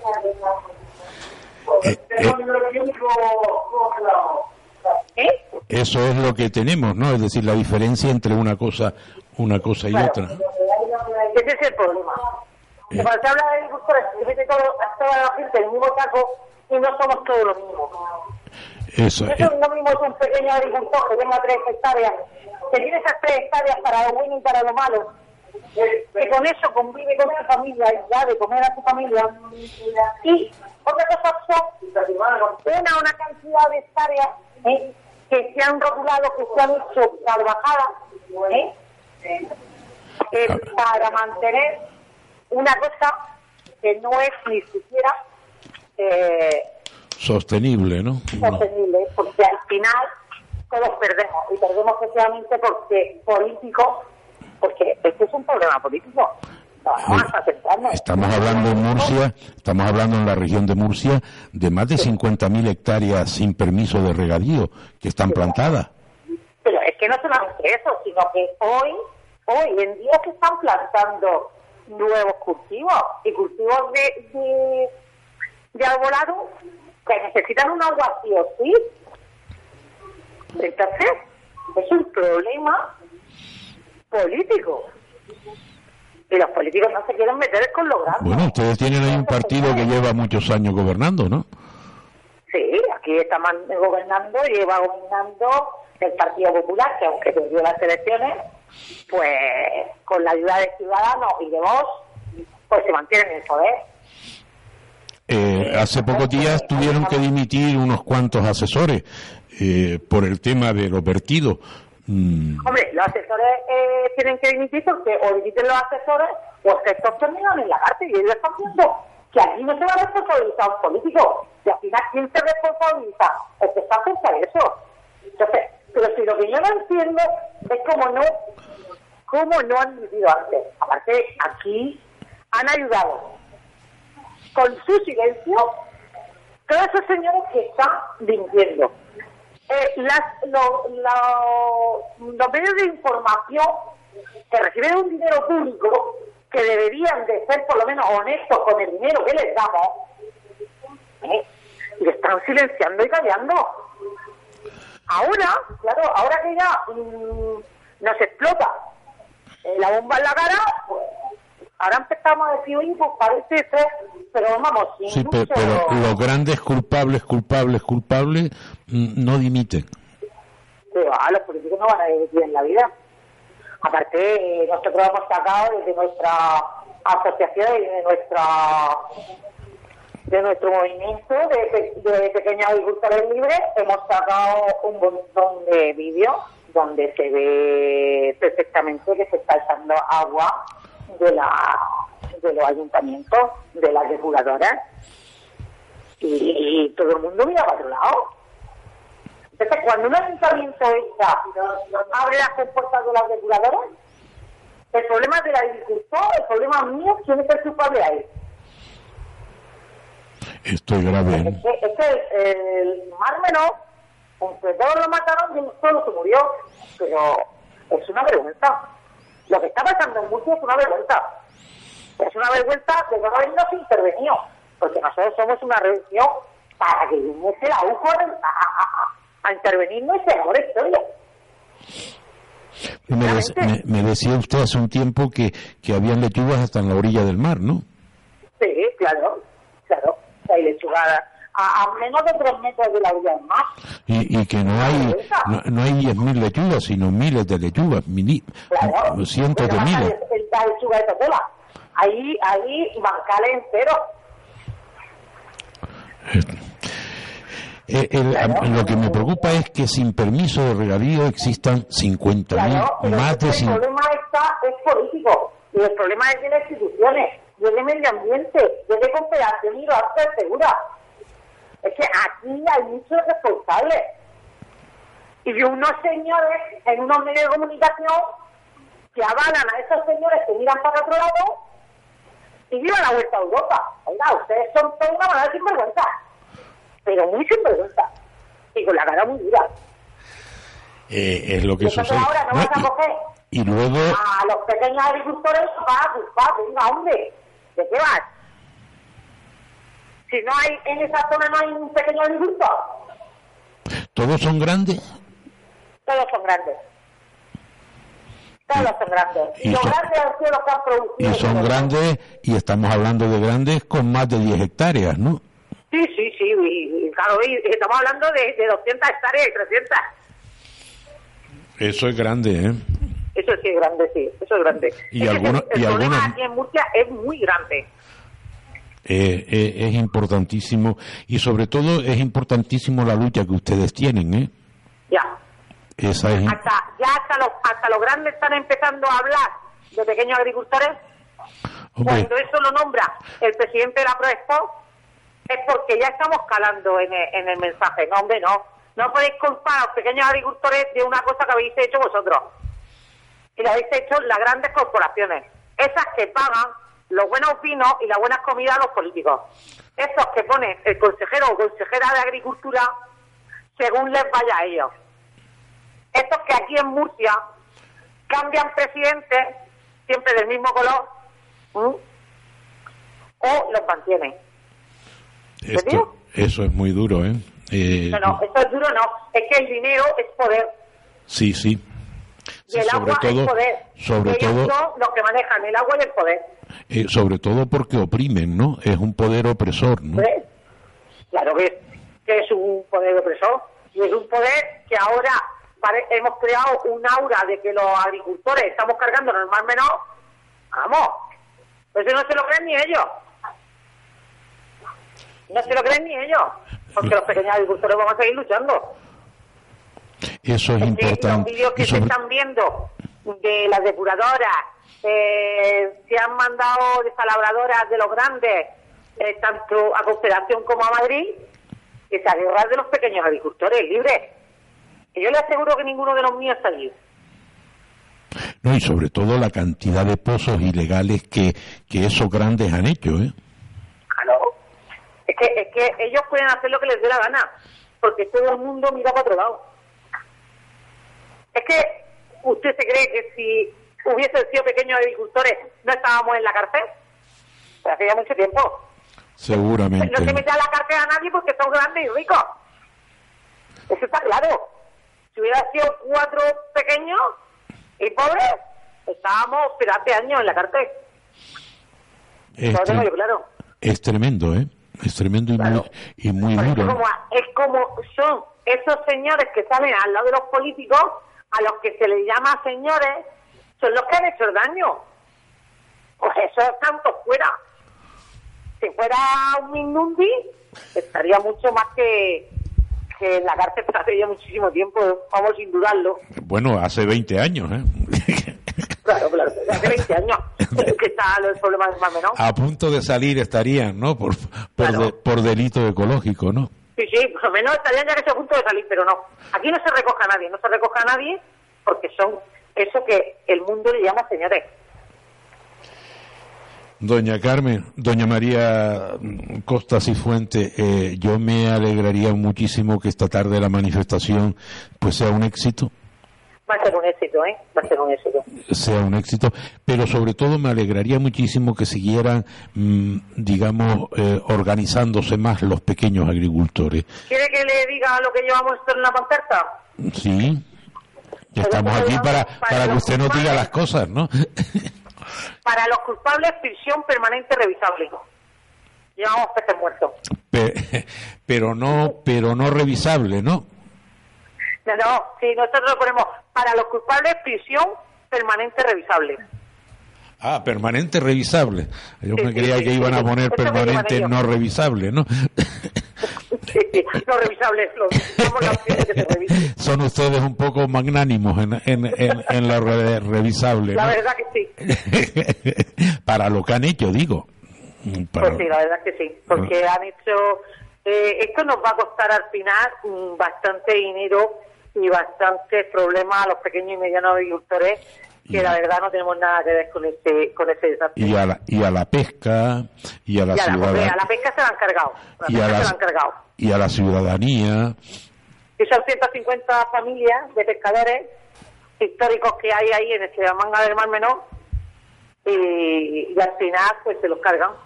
No, pues no pueden pescar, ¿no? Claro, ni pueden pescar y, y dando la imagen que estamos dando, pues ¿quién va a comprar pescado? Aunque, aunque pudieran pescar. Doña María. Dígame. Muchísimas gracias por estar hoy con nosotros y que esta tarde sea un éxito de esa manifestación. Por Almería también hay pequeños agricultores que empiezan a menearse y que están un poco cabreados con las grandes organizaciones agrarias. Hombre, por supuesto, por supuesto. Bueno, las organizaciones agrarias que brillan por su ausencia. Las organizaciones agrarias mm, hoy hoy a día de hoy UPA está defendiendo a esos grandes empresarios. con eso lo digo todo. Y UPA se supone que es la que la más la más cercana a lo pequeño, ¿no? por aquello de que pertenece una rama importante a UGT, ¿no? Sí, pero eso es solamente en la práctica. En la práctica no, eso es por papel. Y el papel lo aguanta todo. Pues habrá que habrá que decírselo habrá que decírselo a, a Lorenzo el, el- el- el presidente de UPA, ¿no? Y que Pues sí, habrá que decirle. habrá que decirle o darle un tirón de orejas. Mira, esto es lo que está pasando en Murcia, ¿no? Ya. En Murcia que pasan cosas que no pasan en muchos sitios. Pero además mm, siendo un vergel, ¿no? Ya. Pudiendo serlo, ¿no? Es decir, Pudiendo serlo. pudiendo serlo, porque el mantener la huerta con los pequeños y medianos agricultores mm, seguramente mm, sería un vergel y no sería un deterioro, ¿no? Pues sí, la verdad es que sí. Pero veremos a ver lo que quedamos. Doña María Costa, gracias por estar con nosotros en esta mañana. Un abrazo. Un abrazo. Un abrazo. Nos vamos a, a publicidad un momento y enseguida volvemos con ustedes. El SPAR de Galdar, debido a las obras que se están realizando en las calles del municipio, pone a disposición de sus clientes una serie de servicios gratuitos para que puedan realizar sus compras cómodamente. Servicio de reparto totalmente gratuito. Pedidos telefónico o por WhatsApp al número 928 55 33 69. Por correo electrónico a galdar.spargrancanaria.es o si lo prefieres puedes seguir haciendo tu compra en nuestro local y te descontamos un euro para el parquímetro por compras superiores a 40 euros. Spar Galdar, estamos en la calle Drago, esquina Margarita Fernández. Bodegas Viejo Antón, el vino amigo, el de la familia, el legado de nuestros abuelos. Viejo Antón, la marca consagrada y el más adecuado para cada momento. Blanco, tinto, moscatel, las piedras abocados y otros. Los vinos Viejo Antón son puro de uva, no son bebidas aromatizadas. Lo podrás adquirir en todos los establecimientos. Bodegas Viejo Antón, el Cerrillar Carretera El Cardonal sin número en Galdar. 928 88 03 84 y 635 515 179. Bodegas Viejo Antón, en vinos la mejor elección.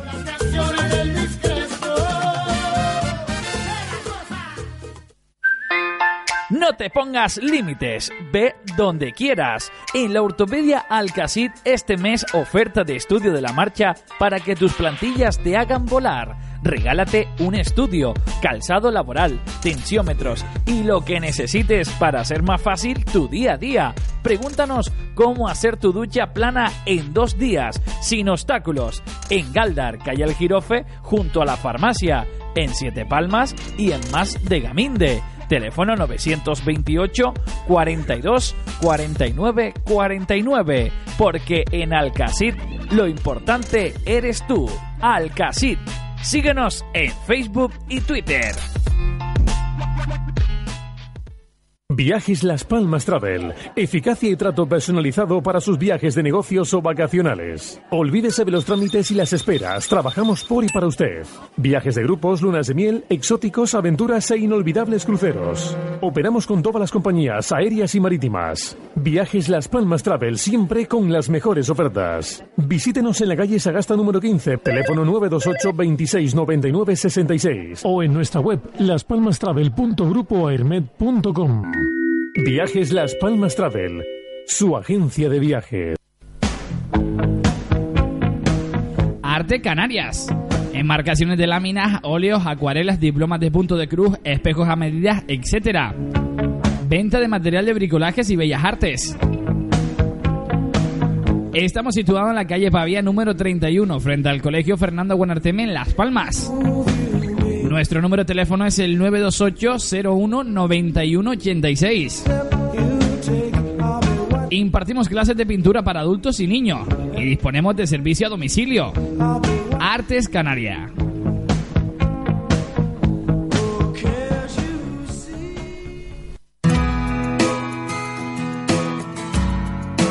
por la calidad y frescura de sus productos, por sus precios competitivos y esmerado servicio. Pedro Suárez Benítez, mayorista de frutas y verduras, es el elegido por los minoristas norteños para abastecer a sus clientes. Pedro Suárez Benítez, mayorista en frutas y verduras, ofrece a su negocio calidad, seriedad y servicio. Pedro Suárez Benítez Sociedad Limitada, mayorista de frutas y verduras en la Atalaya de Guía, calle Luján Pérez número 20. Teléfonos 928 88 13 14 y 928 89 50 16. Sexy señorita, En el Spar de Galdar y Sardina encontrará todos los días oferta en nuestra sección de charcutería y carnicería. Spar Galdar y Sardina. Disponemos del mejor surtido y de los mejores precios de la zona norte en frutas y verdura. Y recuerde que todos los miércoles y jueves realizamos nuestro mercadillo de la fruta en el Spar de Galdar y Sardina. Para su comodidad, Spark Galdar y Sardina dispone de reparto gratuito a domicilio. Además, puede realizar sus pedidos a los teléfonos 928 55 33 69 o 928 88 03 57 y ahora también al WhatsApp 609 73 40 66. Spar Sardina abre todos los domingos y festivos de 8 y media a 3 de la tarde. Nos encontrarás en la calle Margarita Fernández de Galdar o en la calle Concejal Urbano Jorge en Sardina. Spar Galdar y Sardina, todo lo que necesitas. Celebra tu cumpleaños en Gymkhana, con más de 2.000 metros cuadrados de diversión en nuestros dos parques. Puentes colgantes, 22 metros de tirolina, castillo de bolas, campo de fútbol, pista de patinaje y nuestras novedades, spa, tatú y taller de cupcake. Gymkhana, en los centros comerciales Las Arenas y El Muelle. Teléfono 696 200 800. Restaurante Vistamar Las Coloradas, en un entorno y con unas vistas únicas, a 5 minutos de Las Palmas de Gran Canaria, donde podrás disfrutar de la auténtica cocina canaria moderna. Amplia carta de mariscos y pescados frescos, arroces, carnes y postres caseros. Todo cocinado al momento y con productos frescos de primera calidad bajo la dirección de la guiense Lourdes Díaz. Disponemos de menú para niños y terraza chilao, donde pasar un rato inolvidable. Reservas en el 928 11 91 37 y también estamos en Facebook, Restaurante Vistamar Las Coloradas, en Las Palmas de Gran Canaria. Pues nos vamos hasta Extremadura, hasta, hasta Cáceres, a la comarca norte de, Extremadura, de Cáceres, para, hasta el Valle del Jérter, para hablar con María Jesús Candelera. Buenos días. ¿Qué? Ah, perdón, perdón, perdón, perdón. Eh, nos vamos hasta Tenerife a hablar con don, con el señor Arbay Quintero. Buenos días, caballero. Muy buenos días, ¿qué tal? ¿Cómo Eh, estás? me, me equivoqué, me trastorné un poco, pero no tiene ma- mayor importancia. se, no se está mal tampoco, pero ¿Eh? aquí en Canarias, Extremadura no se está mal, pero aquí en Canarias está mucho mejor, ¿verdad? Hoy, tal día como hoy, pues la verdad es que hace un calor que de mucho cuidado, ¿eh? Demasiado calor para la época que estamos, ¿sabes? ¿Eh? Yo no sé cómo estará el hierro, pero me imagino que, que casi por el estilo, ¿no? Igual, igual, I- igual ya recogieron la vendimia, ¿no? Bueno, sí, sí, eso sí, eso ya se recogió todo, sí, sí. Eso es bueno porque si no con estos calores, pues a lo mejor no, no, no son tan buenos para la uva, ¿no? No, no son buenos para la uva y desgraciadamente estos cabres no son buenos para la agricultura en general. Nuestros árboles, nuestros frutales, pues al final falta agua, falta agua. Vino a poco agüita estos días pasados, pero, pero no, hace falta mucho más agua. Estamos teniendo un invierno, bueno, estamos casi entrando en noviembre, ¿no? Y fíjense las temperaturas y el sol que tenemos en Canarias. Sí, sí. Eh, bueno, usted preguntaba ayer por algo que habíamos hablado la semana pasada, ¿no? Efectivamente, ayer le preguntaba a la consejera de Gobierno de Canarias, pues por esa instrucción 2-2019, que Valentina Almanza, que es eh, director general, en este caso del, del Gobierno de España, sacaba, donde permitía y modificaba eh, la orden ministerial del 87 y permitía la entrada en Canarias de productos tropicales y subtropicales. Desgraciadamente, eh, le preguntaba por qué esa instrucción. Es verdad que se ha corregido, o se ha dicho que se ha corregido, Pero no se ha corregido del todo, ¿no? La, la- Efe- efectivamente, no se ha corregido. Nosotros pedíamos que se retirara. que- quedan flecos, ¿no? Quedan algunos flecos, efectivamente, que se retirara. ¿Y por qué? primero, gracias a que dimos la voz de alarma, eh, ahora que estuvimos hablando, dimos la voz de alarma, al final las demás fuerzas y las demás instituciones se pusieron a trabajar para ir contra el ministerio. Pero claro, hay una preocupación, más allá de todo esto, que es que ¿por qué el gobierno de España hace esta instrucción? Desgraciadamente, como se dice, una instrucción casi con nocturnidad y alevosía. ¿Por qué lo hacen? Cuando sabe perfectamente que esta orden ministerial solo afecta a Canarias, que han entrado más de 90 plagas en nuestra tierra que han significado pérdidas millonarias para el sector primario y que desgraciadamente lo hace una persona que ya lo intentó en el 2011. No estamos hablando de alguien que llegara por allí. No sabe perfectamente la repercusión que tendría en Canarias eh, esa instrucción. Y yo me pregunto, señor Arpay, yo me pregunto una cosa. ¿Esto es producto de la administración, es decir, del, del alto funcionariado, o es producto de la política? Hombre, quien lo firma es Valentín Almanza, es director general de Sanidad. Es decir, Sanidad Vegetal. Es un puesto político. Y Valentín Almanza no pasaba por allí, no la acaban de poner. Valentín Almanza lleva muchos años haciendo como eh, cargo político, un cargo de designación estrictamente política. Con lo cual, Es decir, que no pasaba por allí, como usted dice, No sino que era allí. consciente de lo que estaba haciendo. era muy consciente de lo que estaba haciendo y lo que significa para Canarias esa instrucción.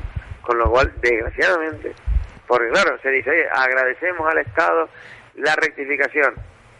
Contra, yo lo que hubiera agradecido del Estado y de eh, en este, este cargo político es que no lo hubiera hecho. Que no me metiera el, el miedo en el cuerpo, ¿no? Efectivamente. ¿Por qué lo hace? Que nadie ha dado las explicaciones de por qué lo hizo. Esa es la pregunta que falta por contestar. Esa es la incógnita que el sector agrario también está preguntando. ¿El por qué? Porque, claro, esto da muchas eh, dudas, genera muchas dudas, abre muchas puertas, lobbies en Sí, yo, yo iba por ahí, es decir, que a lo mejor entre usted y yo podemos decir que, que a lo mejor la gran superficie tenía gran, mm, en gran medida el poder suficiente como para que lo hiciera, ¿no? Claro, porque desgraciadamente da a hablar de esto. Hacerlo por debajo, sin consultar con las administraciones canarias, sin consultar con los sectores eh, afectados, da a entender, claro, da a entender a esto, da a entender que al final las presiones de los importadores pueden más que eh, una protección eh, a nuestro sector primario, que una protección a nuestro campo, que una protección para que no sigan entrando plagas en Canarias, y en vez de coger y eh, endurecer la orden ministerial para que se cumpla rígidamente en nuestros puertos y aeropuertos, lo que hace es flexibilizarla para que puedan entrar más, ¿no? Lo, que, lo que pasa es darle, darle, abrirle toda la puerta, ¿no? Efectivamente. Y hoy estamos hablando, con todas estas cosas, la verdad que uno se queda un poco eh, perplejo, ¿no? Un conflicto de la, de la aviación, de, bueno, de las compañías aéreas hace 15 años, afecta la subida de aranceles de eh, el gobierno de Trump, Estados Unidos, a los productos, eh, algunos países, eh, algunos países europeos como España, en caso de Canarias, afecta al vino y al queso principalmente. Por otro lado, Europa hace un acuerdo con Mercosur donde quiere permitir bajar los aranceles para que entre más productos aquí y de manera desleal. Por otro lado, el gobierno hace una instrucción para que permita entrar productos de otros países compitiendo deslealmente, pero lo peor, y la instrucción, lo peor de la orden, es que puedan entrar, seguir entrando plagas en Canarias. Con lo cual, claro, uno se plantea, oye, eh, ¿qué se predica y qué se hace? Se predica kilómetro cero, productos de cercanía, producto eh, ecológico, garantía al consumidor sanitaria, todas las garantías sanitarias, respeto con el medio ambiente, respeto al salarial y laboral a nuestros agricultores y, y- y productores, claro. Eso es lo que se predica, ¿no? Kilómetro cero, residuo cero. Eh, Kilómetro cero. Exactamente. Y, de- y después las políticas que hacemos son completamente contrarias. Claro, entonces, bueno, la verdad que se, se queda un poco perplejo con toda esta situación. O, o se está en la procesión o repicando, ¿no? Pero Es- efe- efectivamente, efectivamente. esto, en el otro sitio. Hoy, hoy eh, entrevistaba a un agricultor de, eh, de a un, a un líder que se está formando ahí en Almería, ¿no? Y hablaba de esto mismo, es decir, cómo es posible, es decir, estamos en un sitio o en otro, ¿no? Es decir, no puede ser y lo veíamos, es decir, Holanda el año pasado vende un millón de toneladas de naranja que vienen de Sudáfrica y que se venden en España mientras que las que están en Valencia o en el campo de, de Andaluz, pues resulta que se tiran, ¿no? Efectivamente, efectivamente. O estamos en un sitio o estamos en otro, ¿no? Exactamente. ¿Qué estamos haciendo? ¿Qué estamos haciendo? Pro- protegemos, protegemos eh, principios de preferencia, protegemos las producciones comunitarias, protegemos a nuestros agricultores ganaderos y pescadores, protegemos a las personas que nos alimentan, que cuidan de nuestro campo, de nuestro medio rural, que luchan contra la desertización, contra, luchan contra la erosión. Protegemos eh, a esas personas que además nos dan paisajes, nos dan agricultura y nos alimentan, vuelvo a reiterar, o que queremos hacer las multinacionales en terceros países, aprovechándose los países industrializados en esos terceros países para abaratar mano de obra, mano de obra en algunos casos casi en esclavitud, utilizar productos que son prohibidos en Europa por su efecto negativo contra la salud pública y los utilizan productos fitosanitarios en esos países, no respetan el medio ambiente, condiciones laborales y salariales muy por debajo de las europeas, se aprovechan y después les compramos la alimentación a ellos porque les bajamos los aranceles para que puedan entrar. Esa es la política. Sí, pero le vendemos los coches alemanes, Ah, claro, o la telefonía, ¿verdad? o la telefonía, o... Ah, Yo cambio que una compañía española de telefonía vaya a esos países de Mercosur para que se introduzcan, dándoles facilidades para que se introduzcan y la cuenta de resultados de negocio se multiplique por cuatro, pero ¿a costa de qué? ¿Tienen la moneda de cambio siempre estos acuerdos? Pero no solamente Eso es eso, primario. ahí tenemos a Brasil como ha quemado la Amazonía, ¿no? Efectivamente, efectivamente. O tenemos a Argentina como tiene unos problemas los niños eh, rurales, de las zonas rurales, muy duras, muy duras, muy duras, muy duras, con temas cancerígenos producto de los pesticidas. O tenemos Chile con que han privatizado el agua para los pequeños agricultores. Efectivamente. Y somos con esos con los que hacemos negocio, ¿eh? Somos con eso con lo que hacemos negocio, efectivamente somos con eso, con lo que hacemos negocio, con lo que después dejamos que esos productos entren aquí y claro, ¿qué va a pasar? ¿Qué pasaría? ¿Qué pasa?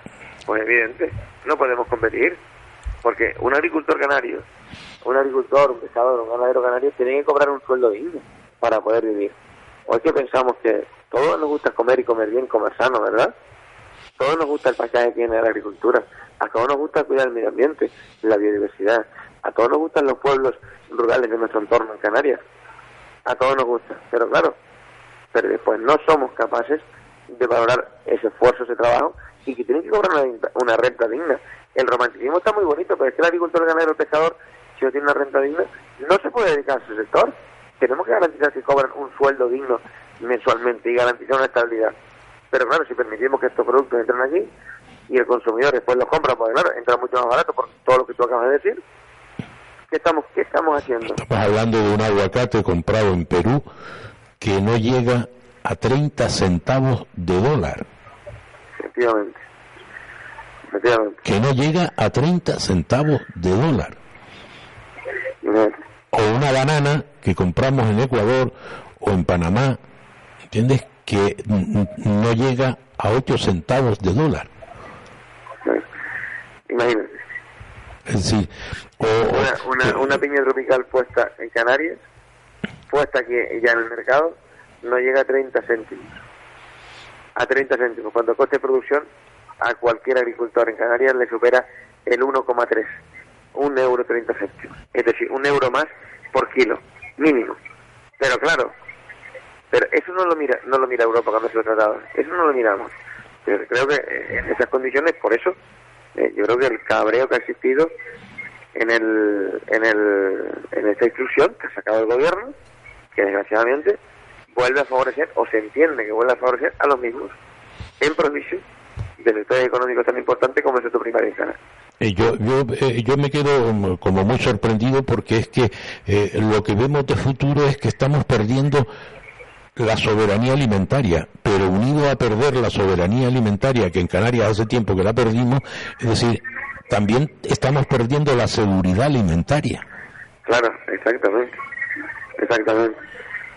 Dos cosas. Soberanía alimentaria, que tendríamos que recuperar, ir a más nivel de autoabastecimiento. Pero lo que que decir es fundamental. Pero nosotros, si les exigimos a nuestros productores una seguridad alimentaria con normativas que evidentemente encarecen los costes de producción y que los agricultores han aceptado para estar dentro de la normativa y hacerlo, pero claro, después intercambiamos eh, agricultura y ganadería con terceros países que no la cumplen, con lo cual, al final, de alguna manera, el consumidor que compra aquello con sello ecológico de Latinoamérica, por ejemplo, sello ecológico, el sello europeo, piensa que al comprar, al comerse producto ecológico, tiene las mismas condiciones que tiene un producto ecológico de Canarias, y no las tiene. Evidente. El producto ecológico de Latinoamérica no podría existir con las condiciones europeas. Hombre, de hecho, de hecho, las grandes multinacionales de Estados Unidos que operan en Sudamérica, ¿no? Pretenden que Europa dé permiso para la utilización, para que puedan entrar en Europa mm, productos que utilizan hasta 16 productos distintos de pesticidas que están prohibidos en Europa. En Europa, efectivamente, efectivamente, efectivamente. Entonces, entonces aquí estamos jugando, porque si a, a- al hombre, a la mujer que está en el campo, Europa le enseña que no puede utilizar eso, que tiene que hacer estas técnicas para garantizar, como tú bien has dicho, una seguridad alimentaria de las mejores del mundo, yo diría la mejor Europa, lo que no puede tener sentido y es sin razón, que después llegamos a un acuerdo con un país tercero para que se introduzcan aquí un producto que utiliza 16 pesticidas o productos fitosanitarios que están prohibidos en Europa, porque dicen que es un veneno. En cambio, sí puede venir y tener el mismo sello. Es decir, que mi agricultor compite con un sello idéntico a- con otro al lado, con un producto al lado, que es de un país tercero, que las condiciones son completamente diferentes. Entonces, eso desgraciadamente es lo que también incluía indirectamente la instrucción que hizo el gobierno de España. Estaba permitiendo que entraran aquí y aparte, Y lo mismo sucede con la ganadería, ¿eh? efectivamente, con las carnes. Es decir, Los piensos cárnicos en Europa están prohibidos. mm, Vale. más antibióticos, más todo, más... Pero en Brasil no, por ejemplo. Y entran, ¿cuánto nos entran por nuestros muelles? Si es que los muelles canarios están abiertos a todos, ¿eh? Claro. Eh, Eso es. eh, yo creo que, que hay un descuido enorme por parte de la Administración Central en cuanto a la inspección, ¿no? Por eso, por eso el cumplimiento, efectivamente, por eso el cumplimiento estricto de la orden ministerial. Que eso es una... Pero no solo sucede en Canarias, ¿eh? Sucede en todos los puertos del litoral español, ¿eh? Exactamente, exactamente. Sí, sí, Eh, me, me lo dicen desde Motril, me lo dicen desde Cartagena, me lo dicen desde Almería, me lo dicen de todos los puertos de Valencia, de Castellón. Sí, De decir, puertos, eh, hay una preocupación constante porque, claro, y luego están los que entran por otro sitio, que llegan a España, se le pone el visado, se le pone el sello de eh, producido en España y anchas Castilla, ¿eh? Exactamente. Y, y todo lo que está pasando. Pues, señor Arbay, pues esperemos que nos den una respuesta más contundente próximamente y que, y que nos digan algo que sea distinto, ¿no? Que no nos dejen con, con, con esa... Yo, yo esperemos, como dices tú, que den una respuesta. Que den una respuesta de por qué lo han hecho. ¿Qué sentido? ¿Qué objetivo perseguía el gobierno de España con esta instrucción? Y que dejen claramente que no lo volverán a hacer. No se va a volver a tocar esta eh, orden ministerial. La presión que van a hacer las grandes multinacionales de la alimentación mm, van a seguir, ¿no? Esto, esto- eso, eso no cabe duda. Lo que hay que hacerle frente es o dónde estás, o estás con los pequeños agricultores y la seguridad alimentaria y la soberanía alimentaria, o estás con los grandes. O está con orden, efectivamente. Eh, esa, esa, es, esa es la pregunta. Esa es la pregunta. Y que contesten a eso, ¿Por qué ¿no? Claro, ¿por qué lo hizo?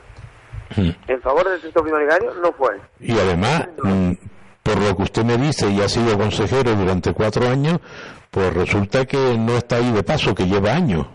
No, lleva años, sí, sí, lleva años. Sí. No, pues yo eso lo puedo asegurar.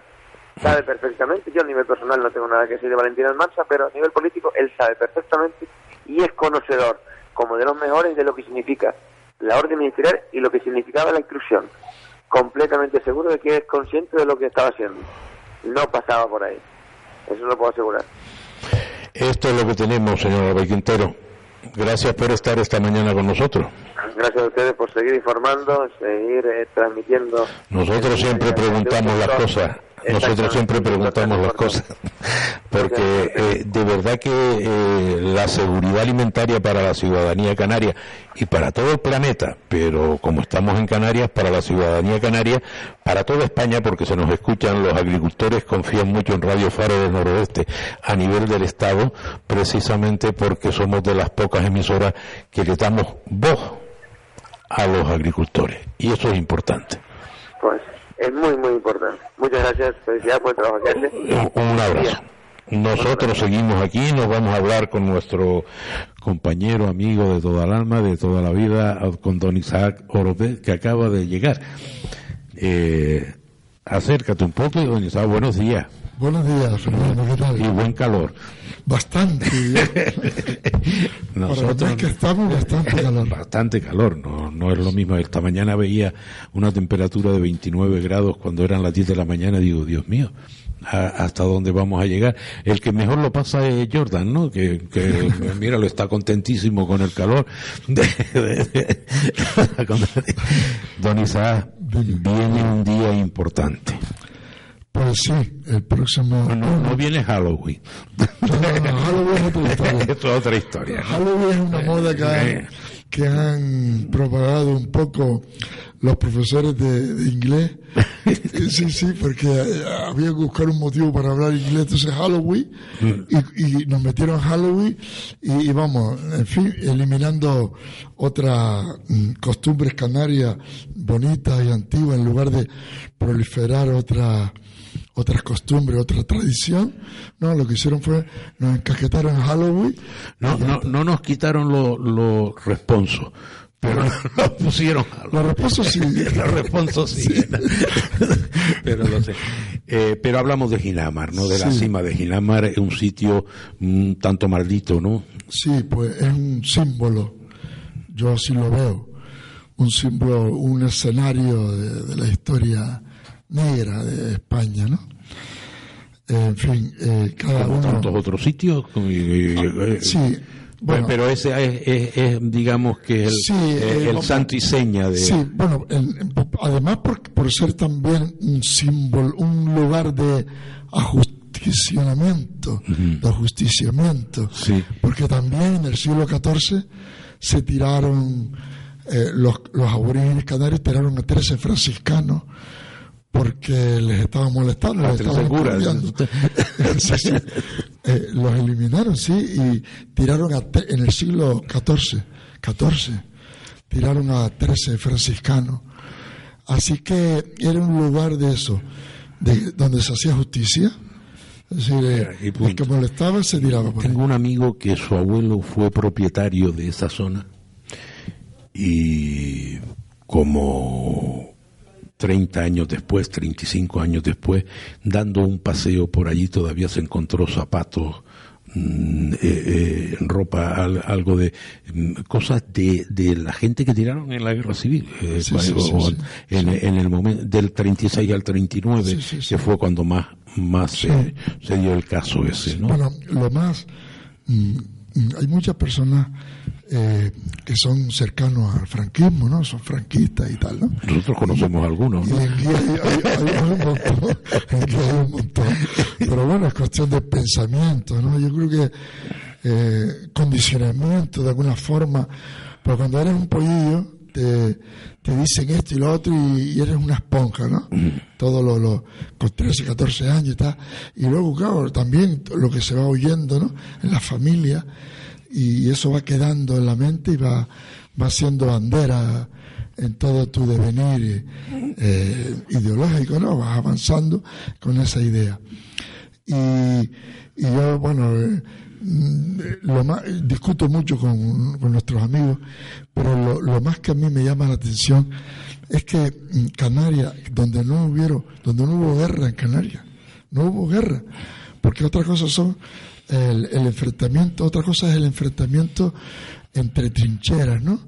Donde casi todo vale, o mejor dicho, todo vale, y, y nada, unos matan a otros, disparan sobre el otro, en fin, uno se defiende. Es una guerra. Es una guerra. Hay y un mueren de un sitio y de otro y- Sí, y punto. y hay eh, hechos en un lado y en otro de- que son delenables, deneslables, pero bueno, eso es así y son hechos muy desagradables. Pero, Dios mío, si es que en Canarias no hubo guerra, no hubo guerra, hubo una represión muy cruel con la Monstruosa, familia. monstruosa. Que no, no, no, las familias estaban postergadas, estaban eh, em, marginadas. No, no, todas las personas cuyos padres tuvieron eh, que ver con, con, con la, bueno, con, lo- con la República o con, o con cierto sector sindicalista o todas esas personas, sus hijos, toda esa familia lo iban pagando poco a poco porque se les cerraban las puertas en todos los sitios. Hace como 28 años, 27, 28 años, una madrugada de tarde tomando unas copas con unos amigos, se montó una discusión entre dos amigos, entre dos amigos. Y mm, cuando terminaron de discutir les dije, digo, mira, mm, yo me crié en una barbería, en varias barberías de niño, y esa misma discusión la vi al tu padre y al padre tuyo, ¿entiendes? A los dos hace 40 años. Sí.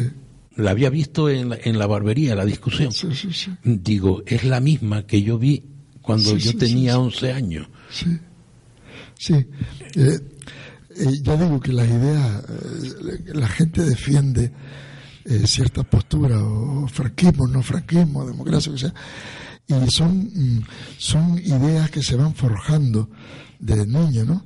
Un niño que nace en una familia donde han habido eh, personas que han sido mm, maltratada o, ma- o fusilada, lo que sea, pues ese entorno familiar vive de una forma, con una idea, y en ese otro donde eh, es, es todo lo contrario, existen personas que fueron las que sacaban a la gente por, por, la, por la noche, eh, la, la, la, la dichosa... Fíjate tú que en, en el municipio, Amanecer. eh, eh, recuerdo una historia del municipio de Guía, mm, de Guía donde estamos ahora, mm, donde estuvieron los presos que iban al campo de concentración, fue, era eh, en el edificio de Falange que estaba por debajo de Correo, del Correo Viejo, donde estaba eh, en la esquina con el callejón sin salida, aquel, aquel callejón, la- el- el edificio de la esquina y había un sargento de la Guardia Civil muy famoso en, en todo el norte, muy, muy leñero,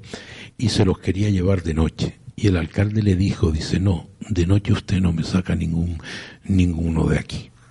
Si usted se los quiere llevar, se los lleva por la mañana. Pero si usted los quiere matar, usted coge su, su pistola y yo cojo la mía y los matamos uno a uno. Sí. Eh, eh, son cosas que gente, me lo contaba gente que lo vio. Sí, sí. Eh, que, me, me- me- y uno eh, siendo chiquillo pues era poroso a todo aquello Sí, que a todo claro, aquello que, que decía. Todo. yo Dios qué duro Sí. qué duro. Y en guía no murió nadie. Si no, es es que en guía el alcalde, el alcalde de aquel momento, mm, mm, no ahora, eso fue, Eh, eh, Ve- ¿verdad? no. no era un alcalde mm, mm, De, es familia de, de la, la señorita Carmelina, profesora. sí sí, Sí, sí. sí, eh, Los padres, el padre, el, no sé qué era. el padre o el O el abuelo abuelo, el abuelo. el abuelo el abuelo, sí El abuelo. Sí, sí. Y, y ese alcalde eh, sirve de orgullo a nuestra a, a nuestra conciudadana. Bueno, bueno, ese alcalde es eh, no dejó salir veía a nadie. Solamente murió uno que le decían Juan Petróleo, pero no murió por la- eso, sino que se tiró de subiendo la cuesta de Aruca, se tiró del camión, se escondió tres días por ahí y volvió a aparecer. Él vivía en la plaza de San Roque, en la plaza de San Roque donde vive hoy en día la familia de eh, Martín, de, eh, de Roberto y de, y de Juan mm, y de Alfredina y de todo eso. Mm, mm, Era, la casa era de, de yo anteriormente. Y la mujer vivía allí y llegó a la casa tres días después, escondido y tal. Y la mujer se lo dijo al cura y el cura lo denunció. Y ese fue el único que no se supo de él nunca más. Ya, ya. Se llamaba, le decían Juan Petróleo. Ya, ya. Me lo contó esto un hombre que estuvo nueve años en el campo de concentración, que era Tino el de Faustinito. Tino García, de, un hombre eh, él decía que era el único comunista que había en guía, y, porque los demás eran socialistas, él decía que era del había, había, había, diferencia, sí, estuvo, estuvo en, en, el campo de concentración nueve años y fue condenado a, a muerte fue condenado a muerte a perpetuidad. Y yo le decía, Tino, ¿y si llega a resucitar también te vuelven a matar? era eh, un hombre bueno, era un hombre bueno, ¿no? Bueno, hablamos desde la perspectiva histórica del tiempo que ha pasado, ¿no? Y claro, ya parece que las cosas y no afectan tanto, no, no llegan tanto. La historia está ahí, no se puede borrar y está ahí. Pero me refiero que ya no, ya no se discute con la frescura, con la vehemencia que se discutía. hay que decir que hubieran, que hubieron represaliados en guía, que, le, algunos le hicieron comer una corbata Mm. roja. Y, le pegaron El señor de vez, y le pegaron más de una el vez. señor Pacho Serio. Y también en la atalaya había un barbero también que le dieron una paliza y por cierto murió de Abreu, esa, Abreu. sí, murió de esa paliza, pero no de forma inmediata. Yo conozco a más de un barbero que le dieron paliza, ¿eh? Sí, sí. En Galdar a unos cuantos. Sí, Galdar- porque era el lugar de reunión. Claro, era, era el, se el- muchas el cosas. elemento ideológico. Sí, sí. Era que de alguna forma. No solo de fútbol, sino Sí, también sí, de también política. hablaba- y en aquel momento era la política era algo vital, ¿no? De vida o muerte. Bueno, pues, pues sencillamente nos se acerca un día en el que eh, se hace un acto en la cima de Ginamar y, y es el día primero. Eh, todos nosotros nos acordamos de nuestros difuntos, es natural, humano, pero hay personas que además se acuerdan de las de los que allí murieron tirados como perros, ¿no? Eh, el sitio es espeluznante, o sea, el escenario es da, mm, te impone, o llegas allí y ves la pared enfrente de risco, ¿no? Como unos 10 metros o 15 y, y más abajo, al nivel donde se llega, se llega por la otra parte, está el cráter redondo de unos 3 metros cuadrados, 3 metros de diámetro más o menos, y mira y ves la oscuridad debajo, ¿no? Y, yo ahora no, porque ahí va gente y tal, pero cuando, cuando yo iba, antes de que llegaran, bueno, yo estoy yendo allí de hace algún tiempo. era un era un gesto que yo hacía yo no me acompañaba nadie eh, hacía cada primero de, noviembre un poco en homenaje a, esa gente no y todos los días primeros de noviembre cayera el día que cayera hiciera el tiempo que hiciera pues yo cogía el coche y me iba a, a hacer por dónde echar y desde el año 67, algo así, estuve visitando la cima de Genama. Y le llevo, actualmente son cuatro miembros de mi familia, y le llevo cuatro rosas, una por cada uno, y además le llevo, llevo también un, un- una garrafa de agua para darles agua a los que vienen desde Ginamar caminando. eh, porque el par- Sí, un grupo del pa- el Partido Comunista de Telde, ah, de alguna forma se ha. Bueno, ha sido el que más. Sí, eh, eh, el que ha seguido fiel a esa. eh, la, la la verdad que sí. fidelidad. Yo tengo que decir que, mm, que eh, según la época me encuentro con discursos, yo los escucho y, y, y cantan la internacional con el puño arriba y tal, de acuerdo. Y, y yo canto la internacional, no me la sé, pero la verdad es que no, no me lo voy a aprender y mira que la he escuchado. Balbuceo algo, ¿no? y tal. Pero les puedo decir que antes hay un discurso en el que yo no comparto, es decir, ni aplaudo, ni porque no comparto la un poco la beligerancia del Partido Comunista y, sus ideas algo radicales, ¿no? El radicalismo, pues no lo comparto, pero pero sí comparto el momento, los saludos, los abrazos, ya me conocen, el de Galda ya vino, porque a mí me dice el de Galda, pues pregunta, ¿dónde viene? Como yo vivo en Galda desde hace ya cierto tiempo, pues ahí viene, el- ahí mira, vino el de Galdar, y, y yo tra- ya le llevo, ya digo, agua, por los que vienen caminando desde abajo, y hay veces en que el sol aprieta, hay veces que no. Bueno, en estos días puede que, que el sol vaya a ser Tendrá que llevar estragos, ¿no? Pero yo creo que es un elemento muy importante para los canarios, o para al menos para los gran canarios. Porque yo creo que de los sitios que se perdieron vida, que se, eh, eh, muchos cayeron allí. Sí, de toda la isla. De sí. toda la isla, estamos hablando. toda la isla. lo digo porque si, te, si uno se da un paseo por ahí, pues mira, un tío mío murió en la cima de Ginamar y, y no tiene nada que ver con que sea del norte ni de Telde, ¿no? No, no, da igual, es un hecho. que de que- Moya, de Firga, de, de Artenara, un señor de Artenara que lo tiraron allí, es la, la- la cosa que... Yo cada vez que voy, mm, los discursos, yo digo, son... Yo recuerdo una vez, decía alguien del Partido Comunista, decía, eh, nuestro amigo Bin Laden, o sea, eso fue cuando murió, no, cuando lo mataron. nuestro amigo Bin Laden, no, cuando él, cuando empezó Bin Laden a revolucionarse, ¿no? Sí, sí, sí. Hacer aquellos estragos y tal, bueno. Y, y, y una frase, yo me quedé de, de piedra, ¿no? Bin Nuestro Laden no tenía amigos, Laden. no tenía amigos, ¿no? Y, no, pues sí que tenía amigos de Gran Canaria. bueno, lo cierto es que a mí, ya digo, no me llega ese discurso, ¿no? Yo, lo, yo acompaño, no aplaudo, tarareo, balbuceo un poco la internacional, porque, pues, es un himno liberador y interesante. Y histórico. además, eh, mm, eh, yo sigo creyendo que es el himno del trabajador, ¿no? Sí, de alguna forma. Eh, es eh, yo no, no he encontrado otra música No, ni otra letra que haya llega- llegado tanto y a tanta gente. Y tiene su historia, ¿no? Y tiene su historia. sus ¿no? momentos de Tiene- guerra, eh, eh, eh, es el momento de la Sí. liberación del trabajador. Bien, y yo lo tarareo un Eh, poco. Lo a mí balbuceo. me preocupó que lo cogiera Stalin. ¿eh?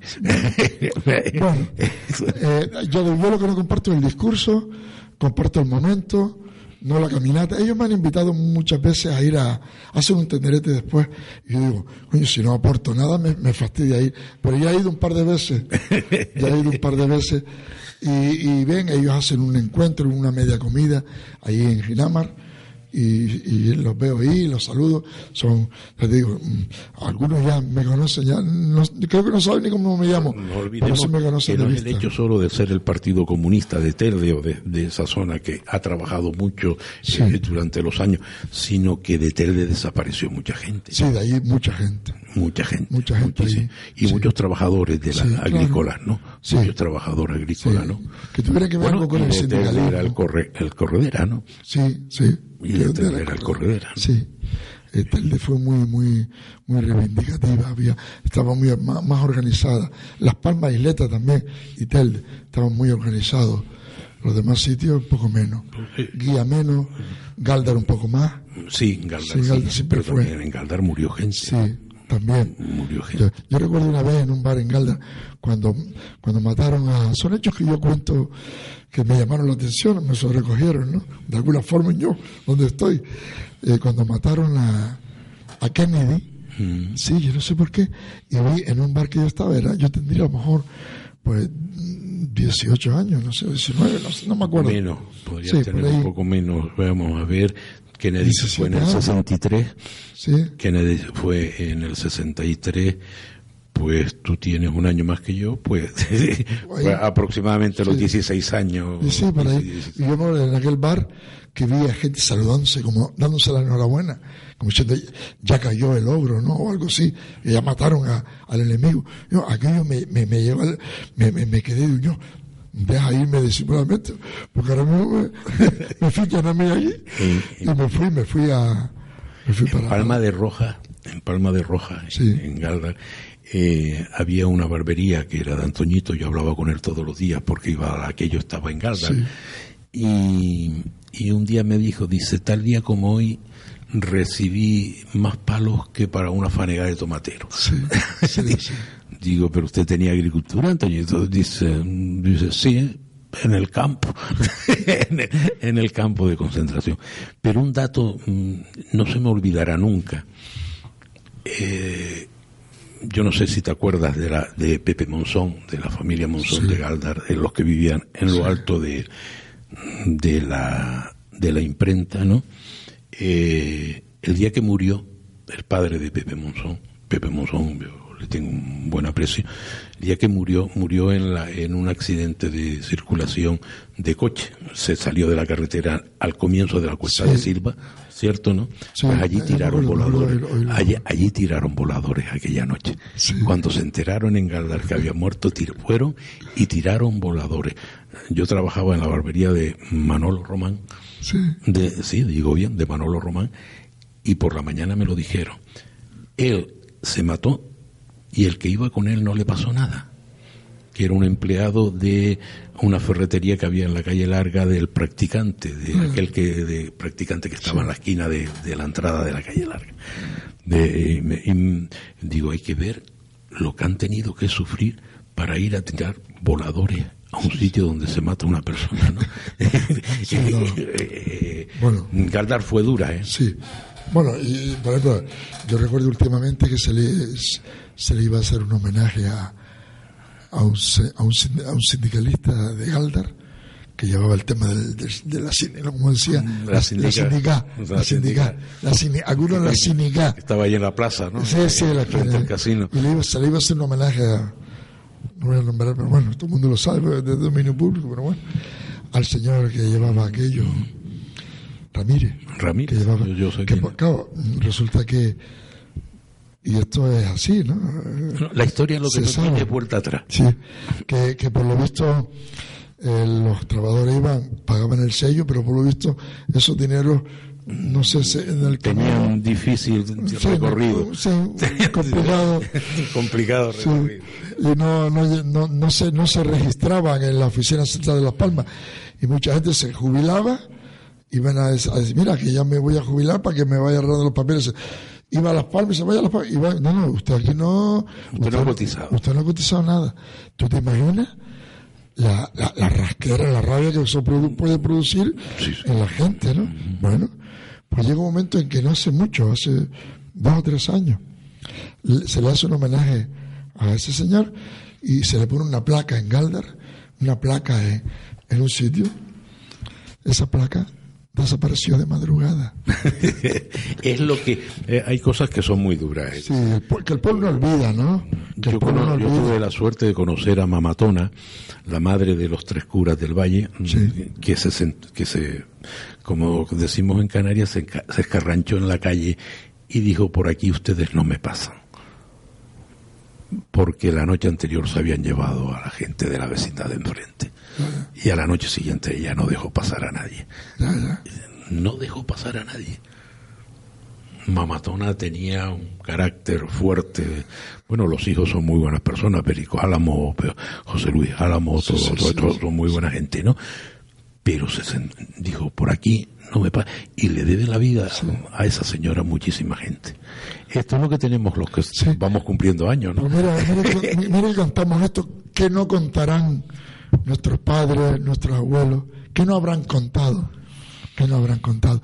Pero bueno, Eh, eh, eh, mm, los que estuvieron, mm, vamos a ver, mi padre estuvo tres días en la cárcel, tres días, y le dijeron, o vas para el campo de concentración o vas para la guerra.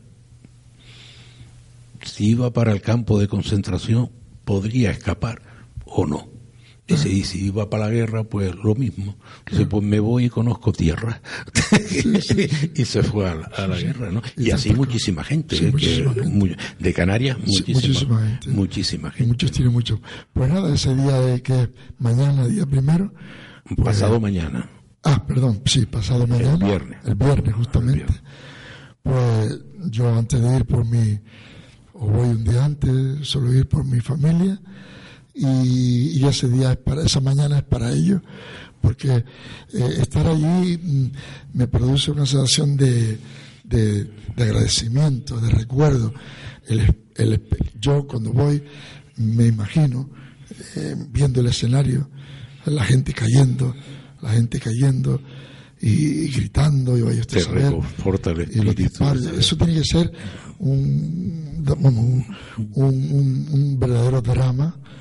Tuvo que ser un melodrama y, y yo cuando voy lo recuerdo en el momento. Y, y nada, y me sirve de, de homenaje a esta gente, de recuerdo. Nunca, cada, siempre que yo pueda lo haré. Y, y le llevo pues un, un detalle de mi familia. Y agua para los caminantes y, y luego ya a la una y media de las dos ya regreso a casa. Eh, eh, para los que, para los amantes de todo, mm, sobre todo de la historia, es como muy importante que vaya, Que- o al menos que lo recuerden, que sepa que la cima de Ginamar eh, puede ser incluso algo mm, reconfortante en el tiempo. Sí. Como homenaje a aquellos que, que en definitiva lucharon por la libertad. Sí. No, no tenían otro mecanismo. La lucha empezó en aquel momento y hem- hemos llegado hasta ahora en que pues podemos vivir en una democracia y hemos sacado a, a Franco del, del, del- ya hemos sacado a Franco ya era hora Ya era hora. y esas cosas Yo creo que todo eso hay que alegrarse. Pues sí. Quizá, gracias, el tiempo se nos va en esta casa y en la radio se va en un momento. Gracias por estar hoy con nosotros y, y nunca las mañas pierda. Sigue usted yendo a Ginamar Vale, por durante supuesto. muchos años. cada año el día primero de, de noviembre Durante muchos años. Nosotros nos vamos. Jordan, gracias por el fresco.